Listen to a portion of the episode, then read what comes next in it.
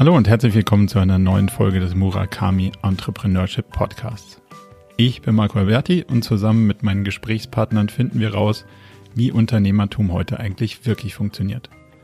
Auf meinen nächsten Gast freue ich mich dabei ganz besonders. Er ist nämlich Friedrich Harcourt, der Gründer von Body Change und einer der energiegeladensten Typen, die ich persönlich kenne. Wer ihn trifft, ist innerhalb von wenigen Minuten von seiner positiven Art so gefesselt, dass man gar nicht mehr aufhören kann, ihm zuzuhören. Freddy beschäftigt sich seit vielen, vielen Jahren mit dem Themen Unternehmertum und Motivation. In seinem eigenen Vlog auf YouTube trifft er jede Woche andere Unternehmer oder lernt selbst etwas Neues, wie zum Beispiel kürzlich das Thema Meditation, über das wir natürlich auch sprechen werden. Wir haben uns über seine ganz persönliche Geschichte unterhalten, Body Change zu gründen und später unter vollem Risiko zurückzukaufen. Dabei steigen wir tief ein in die Beweggründe, die ihn als Unternehmer treiben aber auch den Umgang mit der Angst, die einen solchen Schritt natürlich jederzeit mit sich bringt. Wir sprechen über Motivation von Mitarbeitern, die Grenzen der Selbstorganisation und die Freiheit, sich als Unternehmer mit den richtigen Leuten umgeben zu können. Ich hoffe sehr, dass euch diese Unterhaltung gefällt. Jetzt aber viel Spaß mit Freddy von Body Change.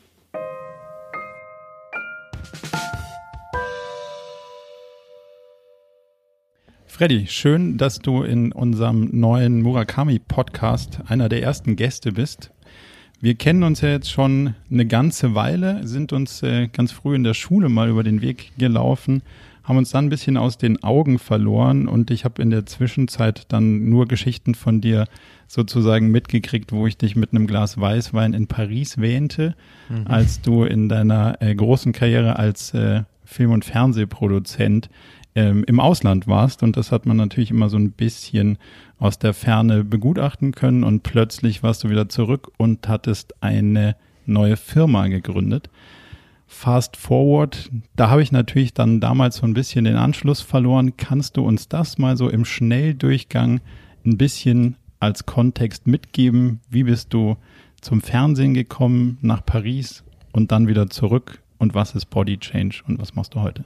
Okay, ja, erstmal vielen herzlichen Dank, Marco, dass du sozusagen, dass ich die, die Ehre und das Vergnügen habe, einer deiner ersten Gäste hier sein zu dürfen. freue mich sehr auf das Gespräch. Ja, also vielleicht ähm, Ganz kurz, ganz schnell. Ähm, ich habe äh, in München an der Filmhochschule Produktion und Medienwirtschaft studiert und da sozusagen die, äh, ja, das, das Fundament äh, für, für das Weitere gelegt. Also immer schon ganz viel Spaß am Geschichten erzählen und auch Geschichten produzieren gehabt. Ähm, dann habe ich aber gemerkt, dass irgendwie Oscar-Gewinner, das, da wird nichts werden draus und bin dann eher so in die seichte und leichte Unterhaltung gegangen, habe dann so Sachen gemacht wie Germans Next Topmodel, Popstars, Frauentausch auch meine Mutter hat's geliebt, nicht. Ähm, Bist du für den Erdbeerkäse verantwortlich? Äh, ja, sozusagen. sozusagen. Das war wirklich eine düstere, düstere Vergangenheit. Aber hat mir trotzdem viel Spaß gemacht. Das habe ich hier in München gemacht bei einer der größten deutschen Produktionsfirmen und habe dann für mich aber gemerkt, hatte da schon sehr viele Freiheiten von dem Produzenten und, und Besitzer der Firma, dass ich ähm, noch mehr Freiheiten haben möchte. Und dann ergab sich die Möglichkeit, dass er gesagt hat, Friedrich, den Job, den du gerne hättest, das ist meiner.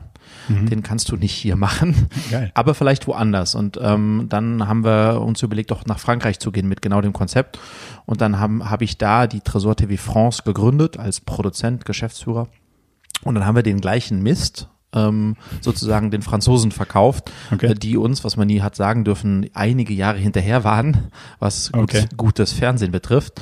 Ähm, und dann hatte ich das Vergnügen, vier Jahre in Paris zu leben und zu arbeiten und dort eben genau das gleiche Light Entertainment auch drüben zu machen. Habe aber dann in der Zeit, wir sind jetzt äh, 2009, 2010, 2011, mhm. habe dann für mich festgestellt, dass das, was ich ursprünglich mal dachte, was Fernsehen ist oder sein kann, nämlich äh, als ich damit anfing mit 16, so schnelle Autos, tolle Frauen, ähm, aber auch, auch wirklich inhaltlich großartige Sachen, die die ganze Welt schaut, hm, das hatte sich äh, verändert. Okay. Und ich merkte eigentlich, äh, dass das äh, Medium Fernsehen nicht wirklich eine Zukunft hat und hatte überlegt, aber ich hätte ja eigentlich gerne Zukunft. ähm, ähm, also wird das nicht im Fernsehen sein und habe dann äh, 2011 ähm, überlegt, was könnte ich als nächstes tun. Ähm, und eine Sache, die mir sozusagen, die mir immer aufgestoßen ist, negativ im Fernsehen, ist, ich hatte immer vermeintlich geniale neue Ideen für, für Konzepte, die das Fernsehen revolutionieren könnten und Fernsehsender richtig nach vorne bringen. Aber dann gab es immer einen Typen, einen Programmchef oder einen Senderchef, der dann sagte, nö, nö, du, also zu meinem Publikum passt das nicht. Und dann dachte ich mir, wie kannst du denn das bitte wissen? Ähm, also ich fand das schwer ungerecht und dachte, ich muss irgendwo in einem Bereich arbeiten, wo da nicht einer das entscheidet, sondern am besten alle, die es angeht. Und da bot sich das Internet an. Okay. Und du musst dir vorstellen, Marco, das war 2011.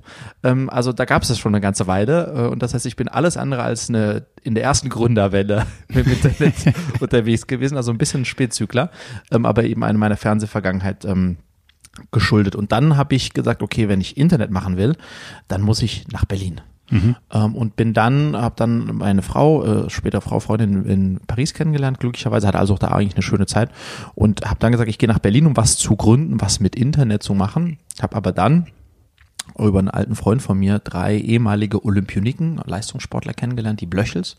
Und die hatten ähm, in den vergangenen zwei Jahren ein sehr geniales Konzept entwickelt, wie man in der Kombination aus Sport, Ernährung und Motivation über so ein Coaching nachhaltig Gewicht verlieren kann. Okay.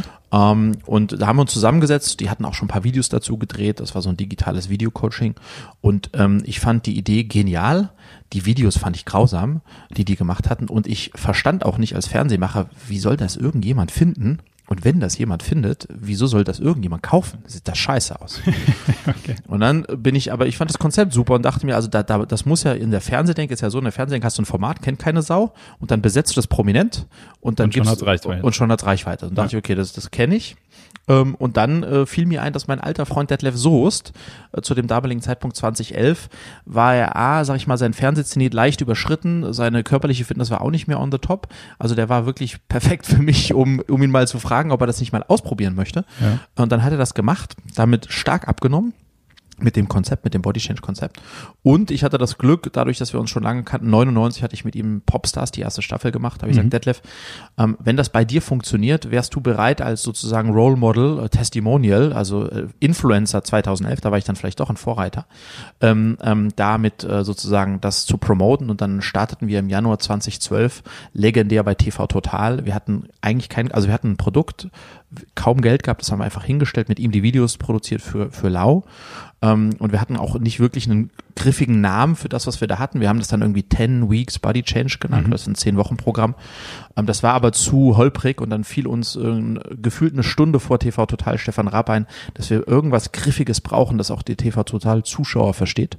Und dann kamen wir auf den, auf die Domain und den Claim I make you sexy.com. Hm. Und das hat Detlef dann in, der, in den acht Minuten, die er bei äh, Stefan Ungefähr war, mal 50 gesagt. Mal gesagt und ja. unsere Seiten sind gecrashed. Und so hat das ganze Thema ähm, Internet, Startup äh, ähm, äh, äh, für mich äh, 2011, das ist 12, das ist auch schon wieder acht Jahre her, lieber Marco, hat das äh, mit IMEQ 6 hat alles angefangen. Ja, stark. Das war ja wahrscheinlich auch gar nicht so einfach, einen Influencer, der noch nicht wusste, dass er ein Influencer ist, von einem Produkt zu überzeugen, was er eigentlich auch noch nicht so wirklich einschätzen konnte. Wie hast du ihn überzeugt, sozusagen aus dem bekannten Fernsehen in dieses Internet irgendwie zu übersiedeln?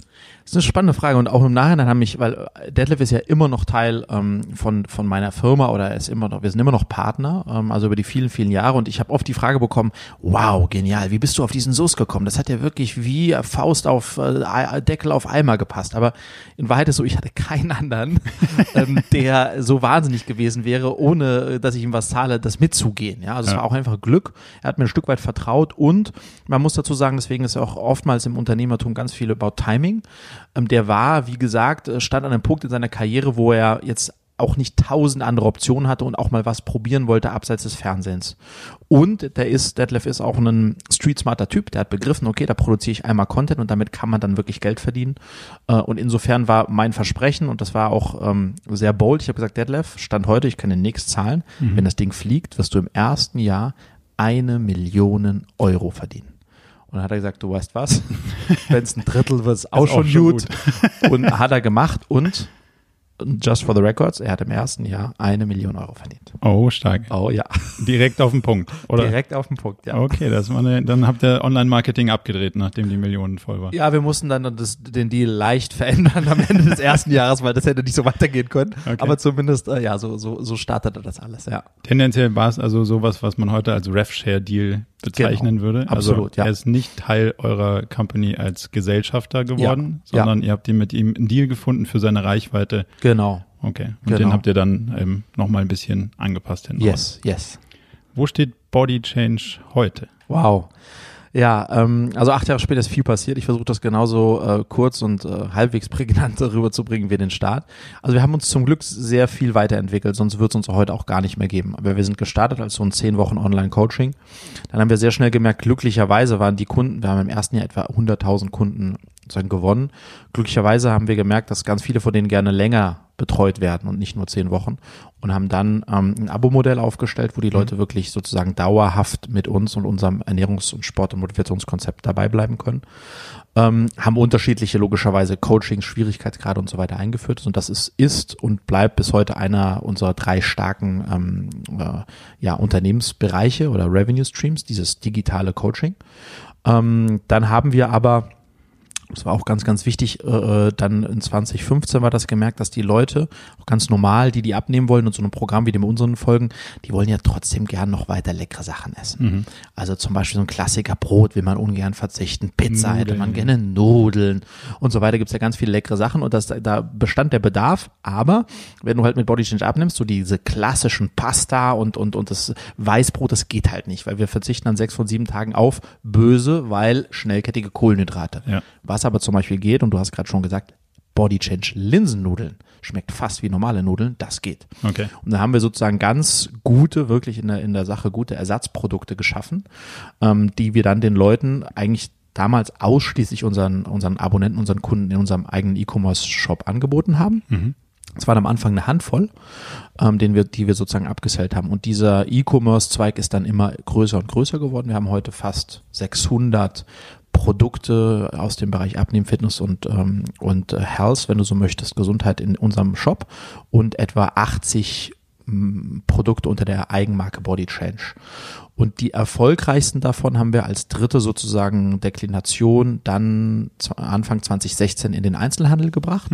Äh, gestartet mit der Rewe, dann die Edeka nachgezogen. Heute sind der Müller, DM, über zweieinhalbtausend Apotheken, Butnikowski, Bipa in Österreich, also über 6000 Point of Sales, wo diese sehr guten Body Change Produkte äh, dann sozusagen ähm, äh, von den Kunden gekauft werden können, was eine Entwicklung war, die mh, jetzt erstmal total schlüssig und logisch klingt, die aber ähm, gar nicht so schlüssig und logisch verlief, ohne die wir aber heute nicht mehr existieren würden, weil dieser Markt äh, Online-Coaching abnehmen ist nicht groß genug, als dass man davon dauerhaft auch tatsächlich leben könnte.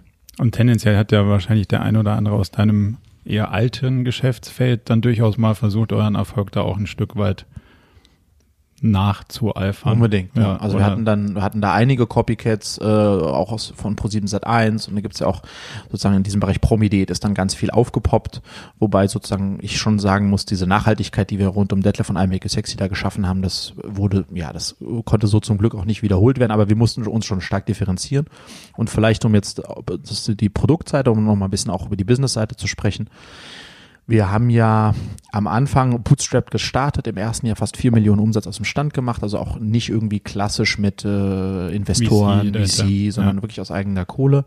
Haben dann äh, 2003, Anfang 2013 komplett übermütig gedacht, ja, was mit Deadlift in Deutschland geht, das geht auf der ganzen Welt. Internationalisierung. Internationalisierung, besser gestern als morgen. Haben dann gesagt, komm, nehmen wir erstmal die kleinen Märkte, Brasilien und USA. Äh, und äh, weil wir da halt äh, Leute kannten und dachten, müssen wir also nur noch den brasilianischen und den amerikanischen Detlef Soest finden. Das stellte sich aber heraus, das würde nicht so gehen wie damals mit Detlef Soest. Also haben wir dafür ein bisschen Kapital aufgenommen, ähm, eine kleine Runde gemacht, etwa 14, 15 Prozent Abgang abgegeben. Da war Carsten Maschmeyer unter anderem dabei, also ein frühes Investment von ihm ähm, und noch zwei, drei andere Angels. Und das Geld haben wir dann, muss man so sagen, im Ausland verbrannt.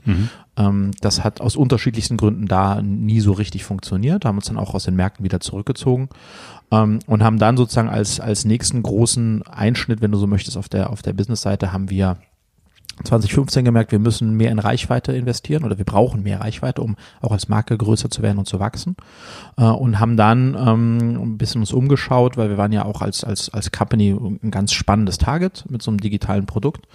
Ähm, und haben dann ähm, mit sind dann sozusagen von Ströer oder Teile unserer Firma wurden von Ströer aufgekauft ähm, und das hat uns dann wiederum äh, durch die Plakatbau, die Ströer hat ganz viel tolle Reichweite gegeben und so konnten wir auch unsere Marke weiter auf und ausbauen, hatten die dann mittlerweile untergliedert. Das ist auch heute noch so. Du hast I Make You Sexy mit Detlef Soos, Daniela Katzenberger und sage ich mal für eine Zielgruppe, äh, denen das schmeckt, äh, die das so stark finden. Und dann hast du unter der Marke Body Change dies und Testimonials ähm, äh, für eine bisschen wiederum andere Klientel, haben diese Markentrennung durchgeführt und dann auch ganz klare Kampagnen für die eine oder andere Marke gemacht.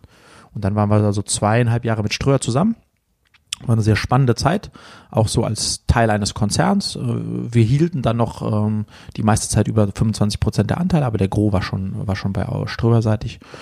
Ähm, und dann hat sich durch einen, ähm, sage ich mal, wie das manchmal im Leben ist, durch einen glücklichen Zufall, meine Mitgründer gingen übrigens raus in dem Moment, wo Ströer reinkam. Mhm. Um, ähm, und dann hat sich durch einen glücklichen Zufall jetzt vor, vor, ja, wann war das? Mitte 2018 ähm, die Chance ergeben, dass anders als eigentlich geplant nicht ich auch noch den Rest meiner Anteile an Ströer abtrete, sondern ich tatsächlich, ja, äh, man nennt das MBO, Management Buyout, ähm, die kompletten Anteile von Ströer wieder zurückhole. Das heißt, jetzt seit August 2018 gehören mir 100 Prozent der Firma. Ähm, äh, war ein ganz schön crazy Move. Auf jeden Fall. Ähm, und ähm, aber fühlt sich dennoch richtig und gut an. Und genau so stehen wir, so stehen wir heute da. Sitzen hier in München. Ich selbst lebe in Berlin. Das heißt, ich habe auch da nochmal einen Spagat, immer schon ähm, ähm, zwischen den beiden Städten, aber, aber läuft bisher eigentlich ganz gut. Das ist jetzt der eher untypische Teil der Gründergeschichte. Also da, wo alle aussteigen, bist du quasi wieder eingestiegen ja. und bist dann auch wieder ins Risiko gegangen. Ja. Wie war denn der Schritt für dich? Der, den muss man ja auch das ein oder andere Mal durchdenken, bevor man ihn geht, wahrscheinlich. Unbedingt. Ähm, und das waren im Grunde genommen ähm, ja, also ich musste auf zwei, äh, also äh, die Bewertung oder die Einschätzung, mache ich das oder mache ich es nicht, hatte zwei Komponenten. Die eine war eine pure emotionale. Und emotional war natürlich, ähm, das musste ich mich fragen, wie, wie stolz getrieben ist das jetzt? Ja, wenn ich das da jetzt rausgehe und das liegen lasse, was immer die damit machen, wie endet diese Geschichte, die ich aufgebaut habe? Das durfte nicht so einen starken Impact haben, aber der, aber dieser, die, die Tatsache war einfach schon da. Und das Ganz kriegt man das Ego dann doch auch nicht raus nicht aus Nein. Und die zweite emotionale Frage, die ich mir gestellt habe, ist es eigentlich das, was ich machen will mit mhm. meinem Leben, mit meiner Lebenszeit, mit, mit, also ist, ist das meine Leidenschaft und, und, oder will ich eigentlich irgendwas anderes machen? Und das konnte ich mir so massiv mit Ja beantworten, weil die Mission, auf der wir sind, wirklich Menschen nachhaltig dabei zu helfen, ihr Leben positiv zu verändern, sich besser und gesünder zu ernähren, ähm, das ist so eine geile Mission. Ähm, Absolut. Und da war mir ganz klar, dass das treibt mich massiv an und das will ich auch noch die nächsten Jahre machen. Ich wüsste nicht, was ich, was, was ich anders machen sollte, was mich so packt. So, und dann hast du eben die andere Seite, die finanzielle, die wirtschaftliche. Mhm. Ist das eigentlich ein Geschäftsmodell, was sich recht das trägt? Was trägt. Und ist das, was ich jetzt auch investieren muss, das, was ich ins Risiko gebe, kriege ich es irgendwann mal wieder raus. Und, und wie überhaupt? Ähm, und in dieser Abwägung der Komponenten bin ich dann gemeinsam mit meiner Frau, weil das war eine, das war wirklich, Marco, all in. Ja, wir sind all in gegangen. Mhm. Anstatt Geld rauszuziehen, haben wir eine, ja, haben wir eine Menge Geld reingelegt. Ähm, und dann sind wir zu äh, dem Ergebnis, ja, wir sollten es tun. Ähm, war das die richtige Entscheidung? Auf jeden Fall. Wird die Rechnung aufgehen? Ich weiß es nicht. Ja, wird man sehen. Wird man sehen. Ja. Ähm, aber in jedem Falle, ähm, ja, war das, war das durchaus ungewöhnlich. Ähm, ich habe übrigens da einen Trick gelernt ähm, von einem Kollegen von mir, äh, generell zum Thema, wie trifft man eigentlich Entscheidungen, was nicht so leicht ist. Und ähm, wenn, wenn ihr eine gute Entscheidung oder wenn ihr wissen wollt, ob wir Entscheidungen trefft, macht die Augen zu und stellt euch ganz kurz vor, wie es ist, wenn ihr es getroffen habt. Und dann hört auf euer Gefühl, wie es sich anfühlt, ob es sich gut oder schlecht anfühlt. Also täuscht euch selbst eine Sekunde vor. Okay. Und, äh, und forscht dann in euch hinein. Das habe ich gemacht und das hat sich genauso angefühlt, wie es sich jetzt anfühlt. Und deswegen habe ich es dann getan. Ja. Okay, also du hast dich in die Zukunft versetzt und genau. gesagt, das, das fühlt sich Ich habe die Entscheidung an. getroffen, wie fühlt sich jetzt an für mich? Und habe ich gegrinst. Okay. Dann dachte ich, okay, yes, da muss ich yes. machen. da muss man das Risiko eingehen. Yes. Kommen wir nachher noch ein Stück weit zu auf Risiko. Ähm, heute redet ja alle Welt von agilen Unternehmen. Ähm, das ist ja genau die Geschichte, die du beschrieben hast. Funktioniert ja nur mit einem agilen Unternehmen oder mhm. auch mit einem agilen Mindset, weil man muss sich ja dauernd auf die verändernden Situationen einstellen. Jetzt das Konzernumfeld, das du jetzt da auch erlebt hast, hat jetzt eher nicht dazu geführt, dass man gesagt hat, ah super, hier geht's agil weiter, sondern äh, vielleicht geht man lieber auch mal wieder getrennte Wege. Ähm, und da schalten sich ja so ein bisschen die Geister zwischen, was ist ein agil eigentlich, wie ist modern? Und es gibt ja gar keine so eine wirkliche Definition mhm. von, was ist denn eigentlich ein agiles Unternehmen oder was ist das agile Mindset? Ähm, mit dem man wirklich auch dann arbeiten kann. Also du als Unternehmer hast ja dann die Herausforderung, was mache ich denn jetzt Ja. da draus? Nur darüber zu quatschen bringt ja nichts. Deswegen ähm, würde mich mal interessieren, was sind denn so die Designprinzipien für so eine Organisation, wie du sie bauen willst? Also was sind so die Building Blocks, wo du sagst, so muss meine Firma aufgestellt sein, um zukünftig durch solche Situationen, wo es rauf und runter geht, ähm, entspannt, nicht zwingend, aber zumindest halbwegs sicher durchzufahren. Oh, Marco, ich glaube, das ist, also das ist die, das ist die Gretchenfrage und ähm, Ja, ich würde mir jetzt nicht anmaßen, ähm, sozusagen da, äh, ja, Wir brauchen keine Lehrbuchlösung, Mhm. sondern wir versuchen ja gemeinsam rauszufinden, wie geht denn so Unternehmertum der Mhm. Zukunft eigentlich? Und Mhm. deswegen sind unterschiedliche Perspektiven auf die Mhm. Frage, glaube ich, schon zielführend, ja. ähm, um da voran, voranzukommen. Ich glaube, vielleicht lass mich es anders beantworten. Ich äh, oder eher von der Herausforderung kommt, ähm, äh, vor der ich oder vor der wir gestellt sind, ja. Ähm, also gerade so einen und jetzt ich, führe jetzt ein Familienunternehmen, kann man sagen. Ja, Ja. mit Familie im Hintergrund. Genau, meine Absolut. Frau, meine Frau für die Finanzen, also Ja. das ist jetzt wirklich ein Familienunternehmen Touch. Ähm, und insofern ist mir durchaus bewusst, dass auch ganz viel von mir und dem, was ich für richtig und gut und wichtig halte, dann auch getan und umgesetzt wird. Ähm, und dass die Schwierigkeit dabei ist, und du kennst mich sehr, sehr gut, dass ich eine Persönlichkeit habe, die sehr begeisterungsfähig ist und äh, sehr begeistert. Ähm, und ich bin selbst täglich mehrfach begeistert ähm, und schaff's dann auch meine Organisation davon zu begeistern. Ähm, über die Begeisterung hinweg haben wir aber alle vergessen, dass wir eigentlich uns schon, gestern für was vor- anderes begeistert waren. gestern, Gestern, gestern für schon was begeistert waren. Und da glaube ich, ist sozusagen dieses Thema, da werde ich immer besser, aber dieses Thema Aktivismus, ähm, immer wieder was Neues zu tun, auch in Zeiten übrigens, wo es nicht so gut läuft, ähm, ist äh, passiert uns immer ganz oft, dass ich eher sage, okay, wir brauchen einen neuen großen Hebel, lasst mich mal drüber nachdenken und dann komme ich mit was zurück, ohne mich aber eigentlich drauf zu schauen, vielleicht haben wir zwei, drei Sachen, die echt eigentlich äh, bewährt sind, Potenzial haben, an denen müssen wir nur mal ein bisschen besser und länger arbeiten. Mhm. Ähm, und das machen wir immer noch gefühlt viel zu selten. Ähm, und die zweite Herausforderung, die ich einfach sehe, auch genau in so einer Struktur, ist, ähm, ein Team zu haben, was ähm, eigenständig auch tatsächlich äh, Prozesse führt, vorantreibt, optimiert und ganz unabhängig auch von mir agiert. Obwohl ich das zulasse oder zulassen möchte, ähm, gelingt das viel zu selten. Das- uns, ja. Das ist so ein bisschen die Frage mit der von dir erwähnten durchaus präsenten Unternehmerpersönlichkeit. ja. Daraus abgeleitet wäre die Frage, wie viel Freiheitsgrade braucht denn so ein Team mit den Fähigkeiten, die du ja von dem Team auch erwartest? Mhm. Und auf der anderen Seite, wie viel Rahmenbedingungen oder ja, Grenzen ist wahrscheinlich zu übertrieben, aber zu, also Leitplanken Mhm. sind erforderlich oder sogar hilfreich. Also ich glaube, ähm, äh, also versuche ich es zumindest zu gestalten, ist maximale Freiheiten zu geben und minimale Planken. Also dass, dass wirklich nur die Außengrenzen klar sind mm, und die Richtung. Aber dazwischen äh, der Entfaltung eigentlich nichts in, in den Weg gelegt wird und schon gar nicht im, sozusagen im Tagesgeschäft. Ähm, mir fällt es aber immer wieder schwer, sozusagen die richtige Dosis zu finden. Ähm, also wann gehe ich rein und wann schaue ich drauf und wie viel bounce ich dann wieder in die andere Ecke. Ich habe äh, der Philipp, der leitet bei uns ähm, äh, den ganzen Bereich Retail und auch Business Development, der sagt mir, Friedrich, immer wenn du kommst und wir machen unsere Meetings, dann ähm, sagst du immer, ja, das war doch jetzt eine gute Kurskorrektur.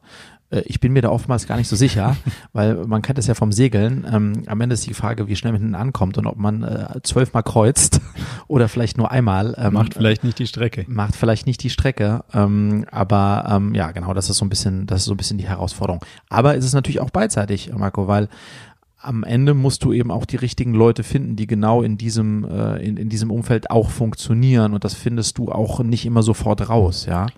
Ja. Ähm, Glaubst du jetzt mit deiner ähm, der Verantwortung, die du trägst für dich und deine Familie in diesem Familienunternehmen, glaubst du an selbstorganisierende Teams oder glaubst du an Guidance ein Stück weit, wie du es wahrscheinlich eher ja, wohlwollend formulieren würdest, aber der, der eine oder andere könnte es als reinregieren ja. vielleicht auch verstehen. Ich äh, würde gerne an selbstorganisierte Teams glauben. ich glaube aber nicht dran. Okay, ähm, äh, nicht so sehr dran. Ähm, und beziehungsweise ich glaube, das kann, das kann funktionieren, aber das muss wachsen ähm, und das muss gedeihen, wie eine Pflanze auch, und dann kann es irgendwann äh, tatsächlich funktionieren. Mhm. Ähm, die Frage ist, ob äh, ob es so weit kommt, Ob, ob man es erlebt, ob man es erlebt oder ob man es zulässt, um es dann erleben zu können. Ja, Ähm, ja, das ist schon, das ist schon super schwierig. absolut. Aber das Äh, ist weil, wahrscheinlich weil das Lustige ist, vielleicht noch ein Satz dazu, Marco, weil man denkt immer so, okay, so eine Unternehmertypen, ja, die, die, die machen das ja dann auch so, weil sie sich selbst irgendwie gerne reden hören oder realisieren hören oder wie auch immer. Ist bei mir gar nicht der Fall. Nee. Also ich wäre mega happy, wenn ich einen Frühstücksdirektor-Job machen könnte in meiner Firma. Wäre ich wirklich, ich hätte auch kein Ego-Problem Ja. damit, wenn ich aus Berlin nur einmal die Woche hier reinflöge und Hallöchen und ja läuft schnürt wie ein Kätzchen und nur die Zahlen anschauen und, und Cocktails schlürfen. Ähm, aber geht halt nicht. Äh, und immer wieder lustigerweise, und das ist das Schlimme, gerade jetzt zum Jahreswechsel, wir hatten zwei ganz große, spannende neue Projekte. QVC ähm, als großen neuen Partner mit einer Eigenmarke und Apotheker als ganz neuer Vertriebskanal. Und diese beiden Themen habe ich, da habe ich mich fast gar nicht eingemischt. Weil ich das Gefühl hatte, die Gesamtkonstellation, es passt. Die Teams, die da drauf sitzen, das, das passt alles und muss ich, halte ich mich raus. Und es ist beides ziemlich vor die Wand gefahren. Mhm. Ähm, und jetzt habe ich äh, so, äh, aber nicht, weil die Teams es nicht, also nicht, weil ich nicht präsent war, primär, sondern ist halt, äh, weil es auch für alle Neuland war. Aber ich habe mich nicht eingemischt.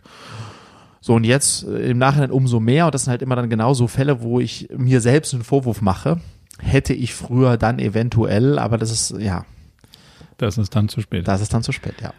Also eine der spannenden Fragen in dem Kontext ist ja, wie gehst du damit um für dich selber und auch das Gegenüber, wenn die Fehler, die gemacht werden, ja quasi bei dir auf der Payroll einschlagen. Ähm, das ist ja genau so ein bisschen die unternehmerische Freiheit im Konzern, kann man ja immer so ein bisschen sagen, ja klar, machen wir jetzt agil, selbstorganisierende Teams, da guckt man ein bisschen zu, da sagt man, oh, 100.000 Euro, naja, was ihr Geld nehmen, eins auch nicht. Da, da kann man das alles so ein bisschen äh, aus so einer Agilisierungsbrille mal begutachten. Wenn es dann am Ende darum geht, äh, geht das unternehmerische Venture auf oder nicht, Ja. sieht die Sache ja anders aus. Wie gehst du damit um, ähm, wenn dann mal was schiefgegangen ist? Also diese Fehlerkultur, von der alle reden, wenn man wirklich Skin in the Game hat, ist ja gar nicht so einfach. Wie ist da dein Ansatz? Nee, aber äh, das ist nicht so einfach, weil am Ende des Tages muss man einfach sagen, jeder Euro, der diesen, äh, der meine Firma verlässt, verlässt meine Firma und sonst könnte er einfach da drin bleiben. Oder bei mir, also das ist äh, extrem äh, schlecht, Ja. wenn er, wenn er es verlässt, ohne, ohne effizient zu sein. Ähm, nichtsdestotrotz glaube ich, ähm, äh, möch, möchte oder lasse auch ich eine maximale Fehlerkultur zu. Also der Punkt ist ja der, Marco, wir haben, wenn ich jetzt unsere Company anschaue, wir haben über all die acht Jahre, inklusive jetzt, immer Sachen gemacht, von denen wir keine Ahnung hatten. Und wir haben es getraut, uns getraut, es zu tun. Und in zum Glück mehr Fällen äh, ist es gut gegangen, als es nicht gut gegangen ist. So. Und wenn man jetzt zum Beispiel sieht, wir haben gesagt, wir wollen mit unseren Produkten in den Apothekenmarkt. Und wir hatten, wir dachten, gut, wir machen DM, machen wir jetzt auch Apotheken, ist ja eigentlich genau das gleiche. Putzekuchen ist natürlich nicht. Ja. Und wir sind jetzt äh, wird, wenn man, wenn man das später hört, wird man sagen, wir sind der Player im Apothekenmarkt. Aber Stand heute sind wir erstmal damit ziemlich auf die Fresse geflogen. Wir haben allesamt viele Fehler gemacht und das hat uns viel Geld gekostet. Aber trotz alledem, also was tue ich? Ich möchte, ich möchte auf keinen Fall, wie das auch immer alle sagen, einen Fehler zweimal machen. Das geht nicht, klar. Aber wir müssen Fehler machen. Ich muss einfach schauen, dass wir den A so früh wie möglich machen, dass der so wenig Geld wie möglich kostet und dass wir so schnell wie möglich eine Learning Curve haben, um nicht ganz auf die Fresse zu fliegen mit dem Ding. So, das bedeutet aber zum Beispiel, wenn es jetzt äh, um Budgets geht, logischerweise, wenn jetzt jemand sagt, hey Frede, wir könnten hier in der äh, Apothekenbeileger für äh, 150.000 Euro in der Apothekenumschau echt eine gute Sache. Lass das probieren. Lass das probieren, das wird so richtig skalierendes Geschäft. Dann sage ich, ja, klingt spannend. Nein. Nein.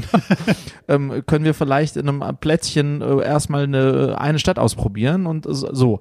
Also, und da kann man dann auf die Fresse fliegen, aber es hat dann, hat dann Ansatz. 1500 Euro gekostet, ja. Mhm. Äh, genau. Ähm, zum Frühstücksdirektor Mhm. wird man ja nur, wenn man versucht, nicht dann doch die Entscheidungen zu treffen, sondern versuchen, das Denkmuster der Leute A nachzuvollziehen, um zu gucken, wie kamen die denn irgendwie zu der Entscheidung, die sie dann am Ende getroffen Mhm. haben. Ähm, und wenn man der Meinung ist, dass man vielleicht ein besseres Denkmuster hat, ähm, das zu projizieren und mal Mhm. mit auf den Weg zu geben, damit die anderen Entscheidungen dann vielleicht in die Richtung gehen, die man selber getroffen hätte. Mhm. Ähm, wir nennen das so ein bisschen das montessorische Prinzip, also Mhm. dass die Entscheidungen, die du triffst ähm, und die Entscheidungen, die ich denke, die du treffen solltest, sich irgendwie so ein bisschen Mhm. angleichen, weil dann kann ich ja mich äh, im Frühstücksdirektorposten entspannt zurücklegen Yes. und sage, okay, die haben, ob das alles gut geht, keine Ahnung, aber Mhm. wir haben zumindest mal ähm, so eine Art gemeinsames Gefühl entwickelt, Ja. was der andere entscheiden würde. Mhm. Das kriegst du ja nur über eine Menge Dialog raus, Mhm. bevor was passiert, im Yes. Sinne von, was hast du dir dabei gedacht?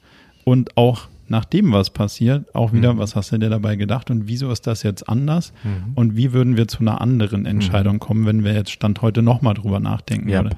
Wie intensiv geht ihr in diesen Dialog?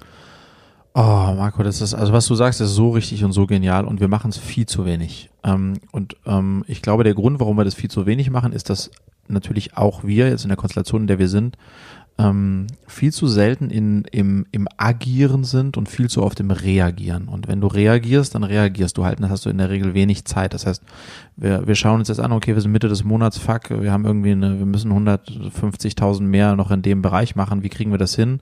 Und, und dann geht's schon wieder los Mhm. und dann rennen wir da rein ähm, und dann ist wenig Zeit vorzubesprechen und meistens auch nicht zum Nachbesprechen, weil da muss man Ja. schon die nächste Lücke schließen. Ähm, und das ist aber fatal. Und das Spannende ist, ähm, ich habe jetzt, ich lese gerade ein Buch, das könnt ihr unten auch verlinken, da geht's um, ähm, da geht's um, ähm, äh, na sag gleich, ähm, äh, Prozessoptimierung beziehungsweise Productivity, Pro A Year of Productivity. Da hat ein Typ, ein Ami, ist auch ein Bestseller da drüben, hat gesagt, okay, ich widme jetzt mal ein Jahr, um so produktiv wie möglich zu sein. Mhm. So. Ähm, und das Buch fängt an, die ersten 15 Seiten geht's nur um Meditation. Ich so, what the fuck? Ich denke, Produktivität hat doch irgendwas mit Produktivität, also viel Klar. in schnell. Ja. Und der sagt, nee, nee, nee, das gab's früher, wenn du an den Bändern standst und musstest äh, je mehr Schrauben in eine X Zeit, kannst die Aufgabe. So, das war Produktivität die damals. Heute ist es nicht schnell in Zeit, sondern du musst überlegen, was machst du und wie machst du's? Mhm. Und um das zu entscheiden, musst du raus aus dem Hamsterrad kommen Klar. und musst mal drüber nachdenken. Und deswegen steigt er in das ganze Buch mit Meditation ein. Und das hat mich total überrascht, ist aber in der Sache total richtig, weil nur wenn du die Zeit nimmst, tatsächlich genau zu überlegen, was will ich machen, wie will ich es machen und das genau, wie du sagst, zu kommunizieren und auch abzusprechen und ein Gefühl dafür zu entwickeln, dann kannst du am Ende sehr produktiv sein. Mhm. Und da geht es gar nicht um eine Stückzahl in einer, in einer, in einer, in einer, in einer Minutenzahl. Sondern um das, was rauskommt. yes. Also du brauchst den Yes. richtigen Hebel, wie du ihn vorhin genannt hast. yes. Gibt ein schönes Sprichwort dazu, das heißt, wer den ganzen Tag arbeitet, hat keine Zeit, Geld zu verdienen. Mhm. Ja. Das ist äh, am Ende des Tages genau das, Genau. irgendwie lange erstmal zu gucken, welche Hebel hat man eigentlich in der Hand und, äh, und die dann zu bedienen und nicht die ganze Zeit den, den mit dem Hamster den, den, den Wettlauf zu betreiben.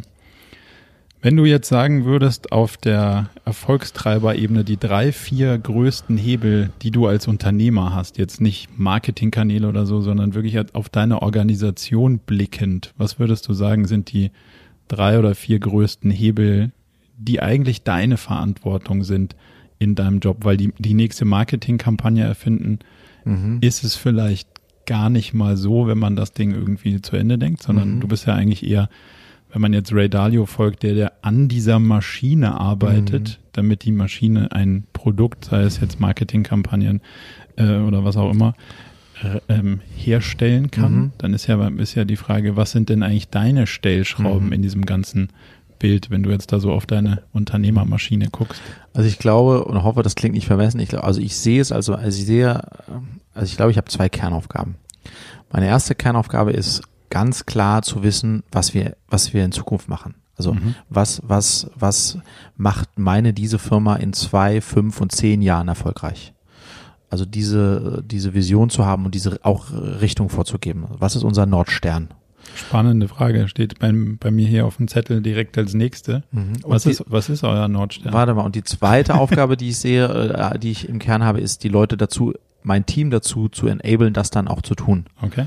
Ähm, äh, und das ist super komplex, weil man halt unterschiedliche Persönlichkeiten, Teams und so weiter hat. Aber ich glaube, das sind die zwei, das sind die zwei, äh, meine zwei Kernaufgaben. Kommen wir zur ersten. Mhm. Was ist eure Vision? Also unsere Vision ist, und das, äh, da habe ich viel dazugelernt, Marco, mit dir. Okay. Ähm, denn ich hatte auch mal eine Vision, die hieß äh, 100 Millionen Umsatz in 2020, bis ich mit dir einen Workshop gemacht habe und festgestellt habe, dass das eine ganz schwache äh, Vision ist, Ja. zumindest auszeit von mir persönlich.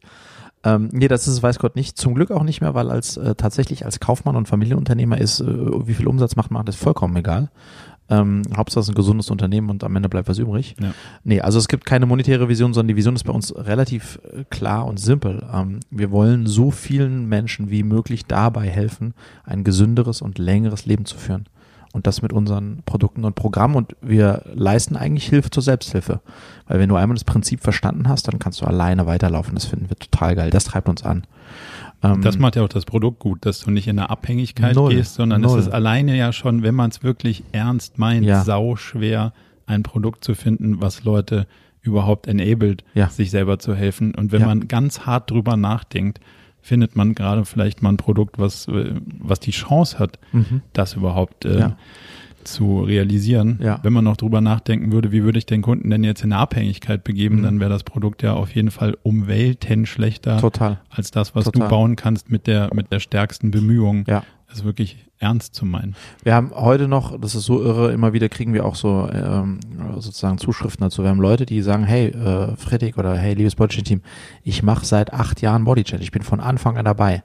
Und ähm, dann gucken wir mal, ja, wann hat denn der das letzte Mal gezahlt? Also ist der, wie, was heißt denn dabei? Naja, das ist auch äh, siebeneinhalb Jahre her.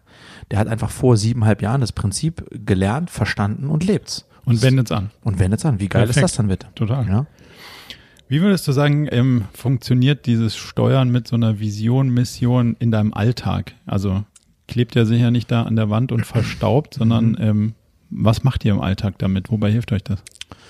Ähm, auch da müssen und sind wir dabei, besser zu werden. Wir versuchen natürlich äh, alle Entscheidungen, die kleinen und die großen, immer wieder darauf zu challengen, ob sie eigentlich darauf einzahlen. Ähm, weil man logischerweise auch als Unternehmer wieder ten, dazu tendiert zu sagen, ah, da kann man eigentlich noch ein paar Euros mitnehmen und äh, das würde doch auch noch in der Zielgruppe ganz gut verkaufen und hier könnte man doch auch. Und wenn man dann ganz kurz sich schüttelt und sagt, äh, zahlt das auf die äh, auf unsere Vision ein, nope. Ähm, und wenn Don't man do das it. don't do it und wenn man das dann auch sozusagen äh, vorlebt, dem Team vorlebt, dass man das auch als sozusagen Unternehmer tut und wir das tun sollten, dann tun die das auch und dann passiert es immer öfters irgendein Friedrich, die Idee ist in der Sache vielleicht okay, aber eigentlich scheiße, weil die hat nichts mit unserer Vision zu tun. Und dann sage ich, okay, ja, fuck, stimmt, hast ja, recht. hast du recht. Leg Let's das wieder hin. Leg das wieder hin. Let's not do it. Ja. Das heißt, das ähm, gibt euch auch so ein bisschen dann doch diese Guidance, um, um die Komplexität, die sich da draußen bietet, nicht zu reduzieren, Oh ja. sondern einfach zu festzustellen, spannende Idee, Mhm. mit Gummistiefeln auf Amazon lässt sich sicher noch der ein oder andere Euro machen, Mhm. Ähm, hilft aber nicht Nee. und macht das Produkt nicht besser und führt uns langfristig Nee, und ist sogar, das ist auch spannend, auch im, im, im Kontext von Wettbewerb. Ja, weil ich meine, das Thema Wettbewerb und Konkurrenz und so, das gibt's ja immer und das ist, äh, kein Unternehmer schielt nicht nach rechts oder links, musst du ja auch machen, ja, musst ja sehen, was, was machen die. Ähm, das ist zwar nichts, was mich antreibt ähm, oder äh, unsere Entscheidung nicht beeinflusst, aber dieses, äh, das am Ende die, sich die Frage zu stellen, das, was wir tun, das folgt folgender Vision, ähm, ist eben viel, viel stärker und grenzt auch nochmal zu den anderen ab. Mhm. Ähm, und deswegen hilft das selbst sozusagen in diesem Rechts-Links-Blick und nicht nur in der Entscheidung, äh, wollen wir noch drei Euros verdienen oder nicht. Das Lustigste finde ich immer, wenn, wenn äh, uns Leute fragen, ja, ob wir bei den Visionsüberlegungen helfen können und dann Mhm. sind ihre, ähm, ja, ihre eigenen Vorschläge oder das, was schon erarbeitet wurde und dann siehst du immer, dass in der Vision wir sind die Größten, Ja. so der Marktführer Mhm. oder der oder was auch immer. Ähm, und in der Strategie findest du dann, wir müssen jetzt den Kunden in den Fokus stellen. genau. Und dann denkst Ja. du, okay, das ist doch inhaltlich schon, ähm, da steht doch schon das ganze Ding auf dem Kopf, Ja. weil wo gehört der Kunde hin? Naja, in die Vision und Ja. nicht ihr. Ja. Äh, und dann fängt das ganze Thema schon an. Und Ja. alleine, wenn du das so für euch verstanden hast und sauber exekutierst, bist du wahrscheinlich schon meilenweit vor dem Wettbewerb, weil die Aha. natürlich immer noch in einer ganz anderen, Ja. in einer ganz anderen Ecke hängen. Was ich gerne reinwerfen würde, das ist auch so eine, eine Erkenntnis der letzten Monate, Marco. Ähm, ich glaube ganz stark daran, das ist, wow, das treibt mich enorm momentan. Also wir reden jetzt mal zwei Minuten über Marketing. Ja. Ich glaube, dass ähm, die Art, wie wir Marketing machen müssen, hat sich äh, dramatisch verändert. Absolut. Ähm, wir, wir haben bei Body Change Amicus jahrelang Schweinebacke gemacht. Jetzt 50 Prozent. Jetzt noch Countdown, schneller, sonst kriegst du nicht. Jetzt kriegst du übrigens noch, wenn du jetzt kaufst, drei Nudeln dazu. Jetzt pack aber zu, so. Und das geht nicht mehr. Weil die Leute, wir leben in einem Zeitalter, wo du alle werden zugeballert mit Angeboten, Specials, Black Friday, Green Tuesday, you name it. Und das funktioniert nicht. So, das heißt, wenn du damit nicht mehr durchdringst, was wir jahrelang gemacht haben, ja, wie dringst du denn eigentlich heute noch durch? Und ich glaube, du dringst, und das ist eigentlich eine geile Botschaft, du dringst nur noch durch, indem du wirklich authentische, emotionale Geschichten erzählst. Von dir, von deinen Produkten, von mhm. deinen Kunden. Und wenn du so rüberkommst, wie du wirklich bist. Und wenn du gut bist, dann, dann hast, hast, du, ganz, nichts zu bewirken. Dann hast du nichts zu bewirken, hast ganz große Chancen, dass du auch deine, deine potenziellen Kunden erreichst. Und das ist eine tolle Erkenntnis auch für mich und für uns. Und das machen wir jetzt immer mehr und immer stärker und mhm. merken, wie unglaublich das performt. Ähm, ja. Äh, ja. Also ich glaube genau das, Werbung ist tot, sage ja. ich jetzt irgendwie durchaus schon auch seit äh, mindestens mal zwei Jahren. Äh, meine Agenturkunden mögen das nur so begrenzt mhm. hören, gerade wenn sie irgendwie noch in Kampagne denken und sagen ja. so, ja, jetzt wir machen doch jetzt hier die nächste Kampagne, die gewinnt doch einen Nagel oder eine, was auch immer man sonst damit ja. alles gewinnt.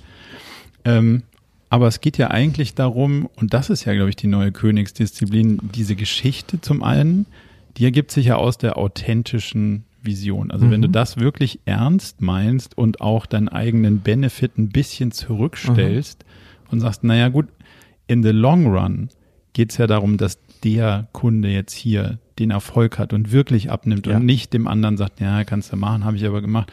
Zwei Wochen später hatte ich es wieder drauf, mhm. dann musste ich da wieder ein Abo und ihre haben sie ja. mir wieder die Nudeln angedreht. Aber war eigentlich alles scheiße. Ja, genau. So, das hilft ja nicht, sondern wenn du wirklich, wirklich, und so schwer ist das ja, dann quasi nicht mal drüber nachzudenken, was man wirklich machen müsste, aber mhm. es dann zu tun, ist ja, ja. umso schwieriger. Ja. Und wenn du das wirklich versuchst, sauber zu exekutieren, mhm. das ist ja unendlich schwer. Total. Und alleine dadurch hast du ja quasi schon diese authentische Geschichte. Mhm. Wenn du erzählen kannst, wie schwer du drüber nachdenkst, mhm. irgendwie rauszufinden, wie kann man das irgendwie verändern.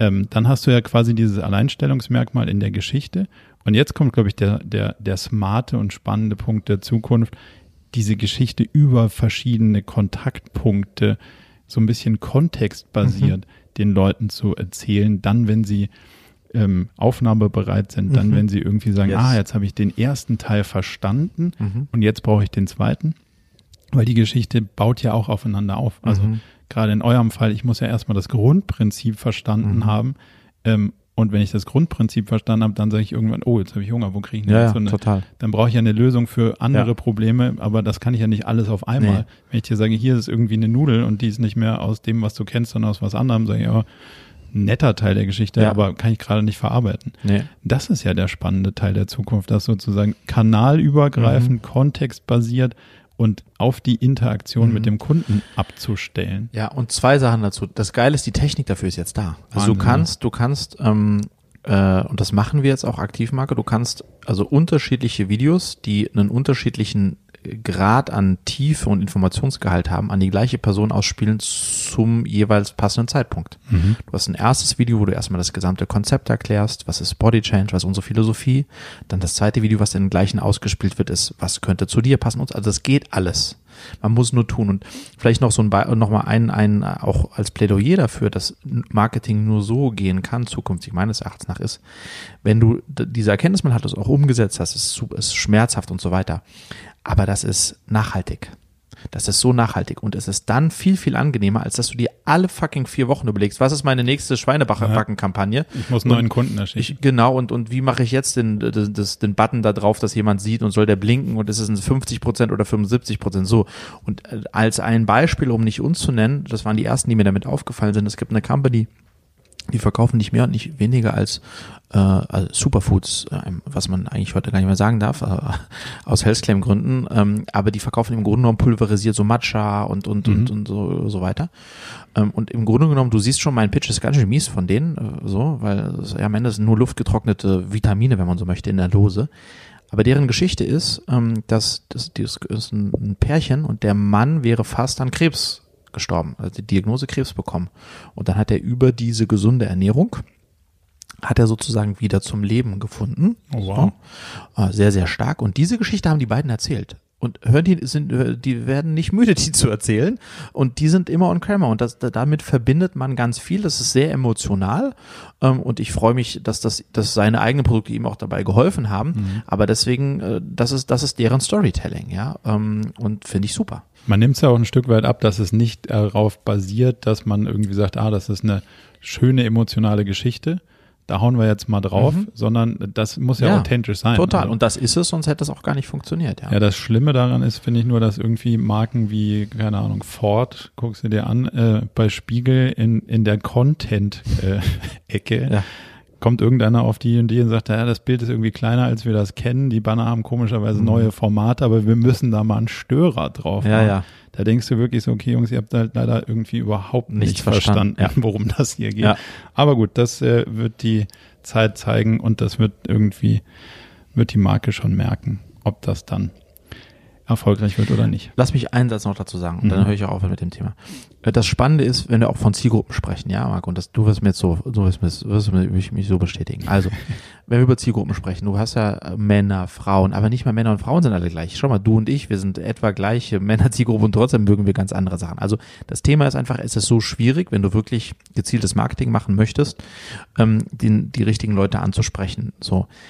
Aber, und das ist so genial, und das habe ich übrigens als Fernsehmacher gelernt. Als Fernsehmacher habe ich gelernt, Marco, dass Authentizität, diese Wellenlänge, ist was real, kommt bei jedem an. Mhm. Egal ob Hartz-IV-Empfänger, Vorstand von whatsoever, das ist das real oder nicht. Das, diese, der eine kann es in Worte fassen, der andere nicht, aber es kommt an. Und deswegen ist das eine Währung, Okay. mit, die über, mit der man überall auf der Welt, bei allen Zielgruppen, äh, mit der kann man bezahlen. Das ist so bärenstark. Weißt du, was ich meine? Ja. Ja. Ah, stark. ja, aber das ist ja, das ist aber auch ehrlicherweise ein Stück weit deines äh, persönlichen Markenerfolgs, sagen Mhm. wir es mal so, dass du dieses Thema natürlich auch so verkörperst. Mhm. Man kann gar nicht anders, als äh, dir sozusagen dahinterher folgen und die Begeisterung auch dafür äh, Mhm. entwickeln, weil du das quasi, deine Präsenz drängt das ja ein Stück Mhm. weit schon durch die Tür, be- bevor du da bist. Ähm, das ganze Marketing-Thema hat natürlich dann trotzdem auch immer was mit knappen Ressourcen zu tun, Yes. also Geld oder Zeit. Jetzt hat man Mhm. ganz viele neue Möglichkeiten, ähm, denn diese neuen Marketingkanäle, die, die gibt's ja auch, also Ideen kriegt man schnell und Mhm. viele. Ähm, wie findet man aber raus, welche der, der, der guten Ideen sind besser als der noch ein bisschen besseren Ideen oder Mhm. wie kriege ich, wie kriege ich das raus, wie kriege ich die Entscheidung zwischen diesen knappen Ressourcen, sei es jetzt Zeit oder Geld getroffen? Wie geht ihr damit um? Also wie bewertet ihr Opportunitäten Ah. gegeneinander? Genau, super Frage. Äh, Daily Challenge. Ich würde es gerne äh, ganz oft datengetrieben machen. Meistens machen wir es aus dem Bauch, Bauch raus. äh, ja, da sind wir wieder. Ja, wir nee, wenigstens da, ehrlich. da glaube ich Ja. ganz fest dran, das wird, das wird flutschen. Ähm, meistens ist es so und dann fragen wir noch drei Leute, ähm, äh, äh, um noch Meinungen einzuholen und dann machen wir es. Okay. Ähm, aber natürlich muss man fairerweise, also das klingt jetzt massiv naiv.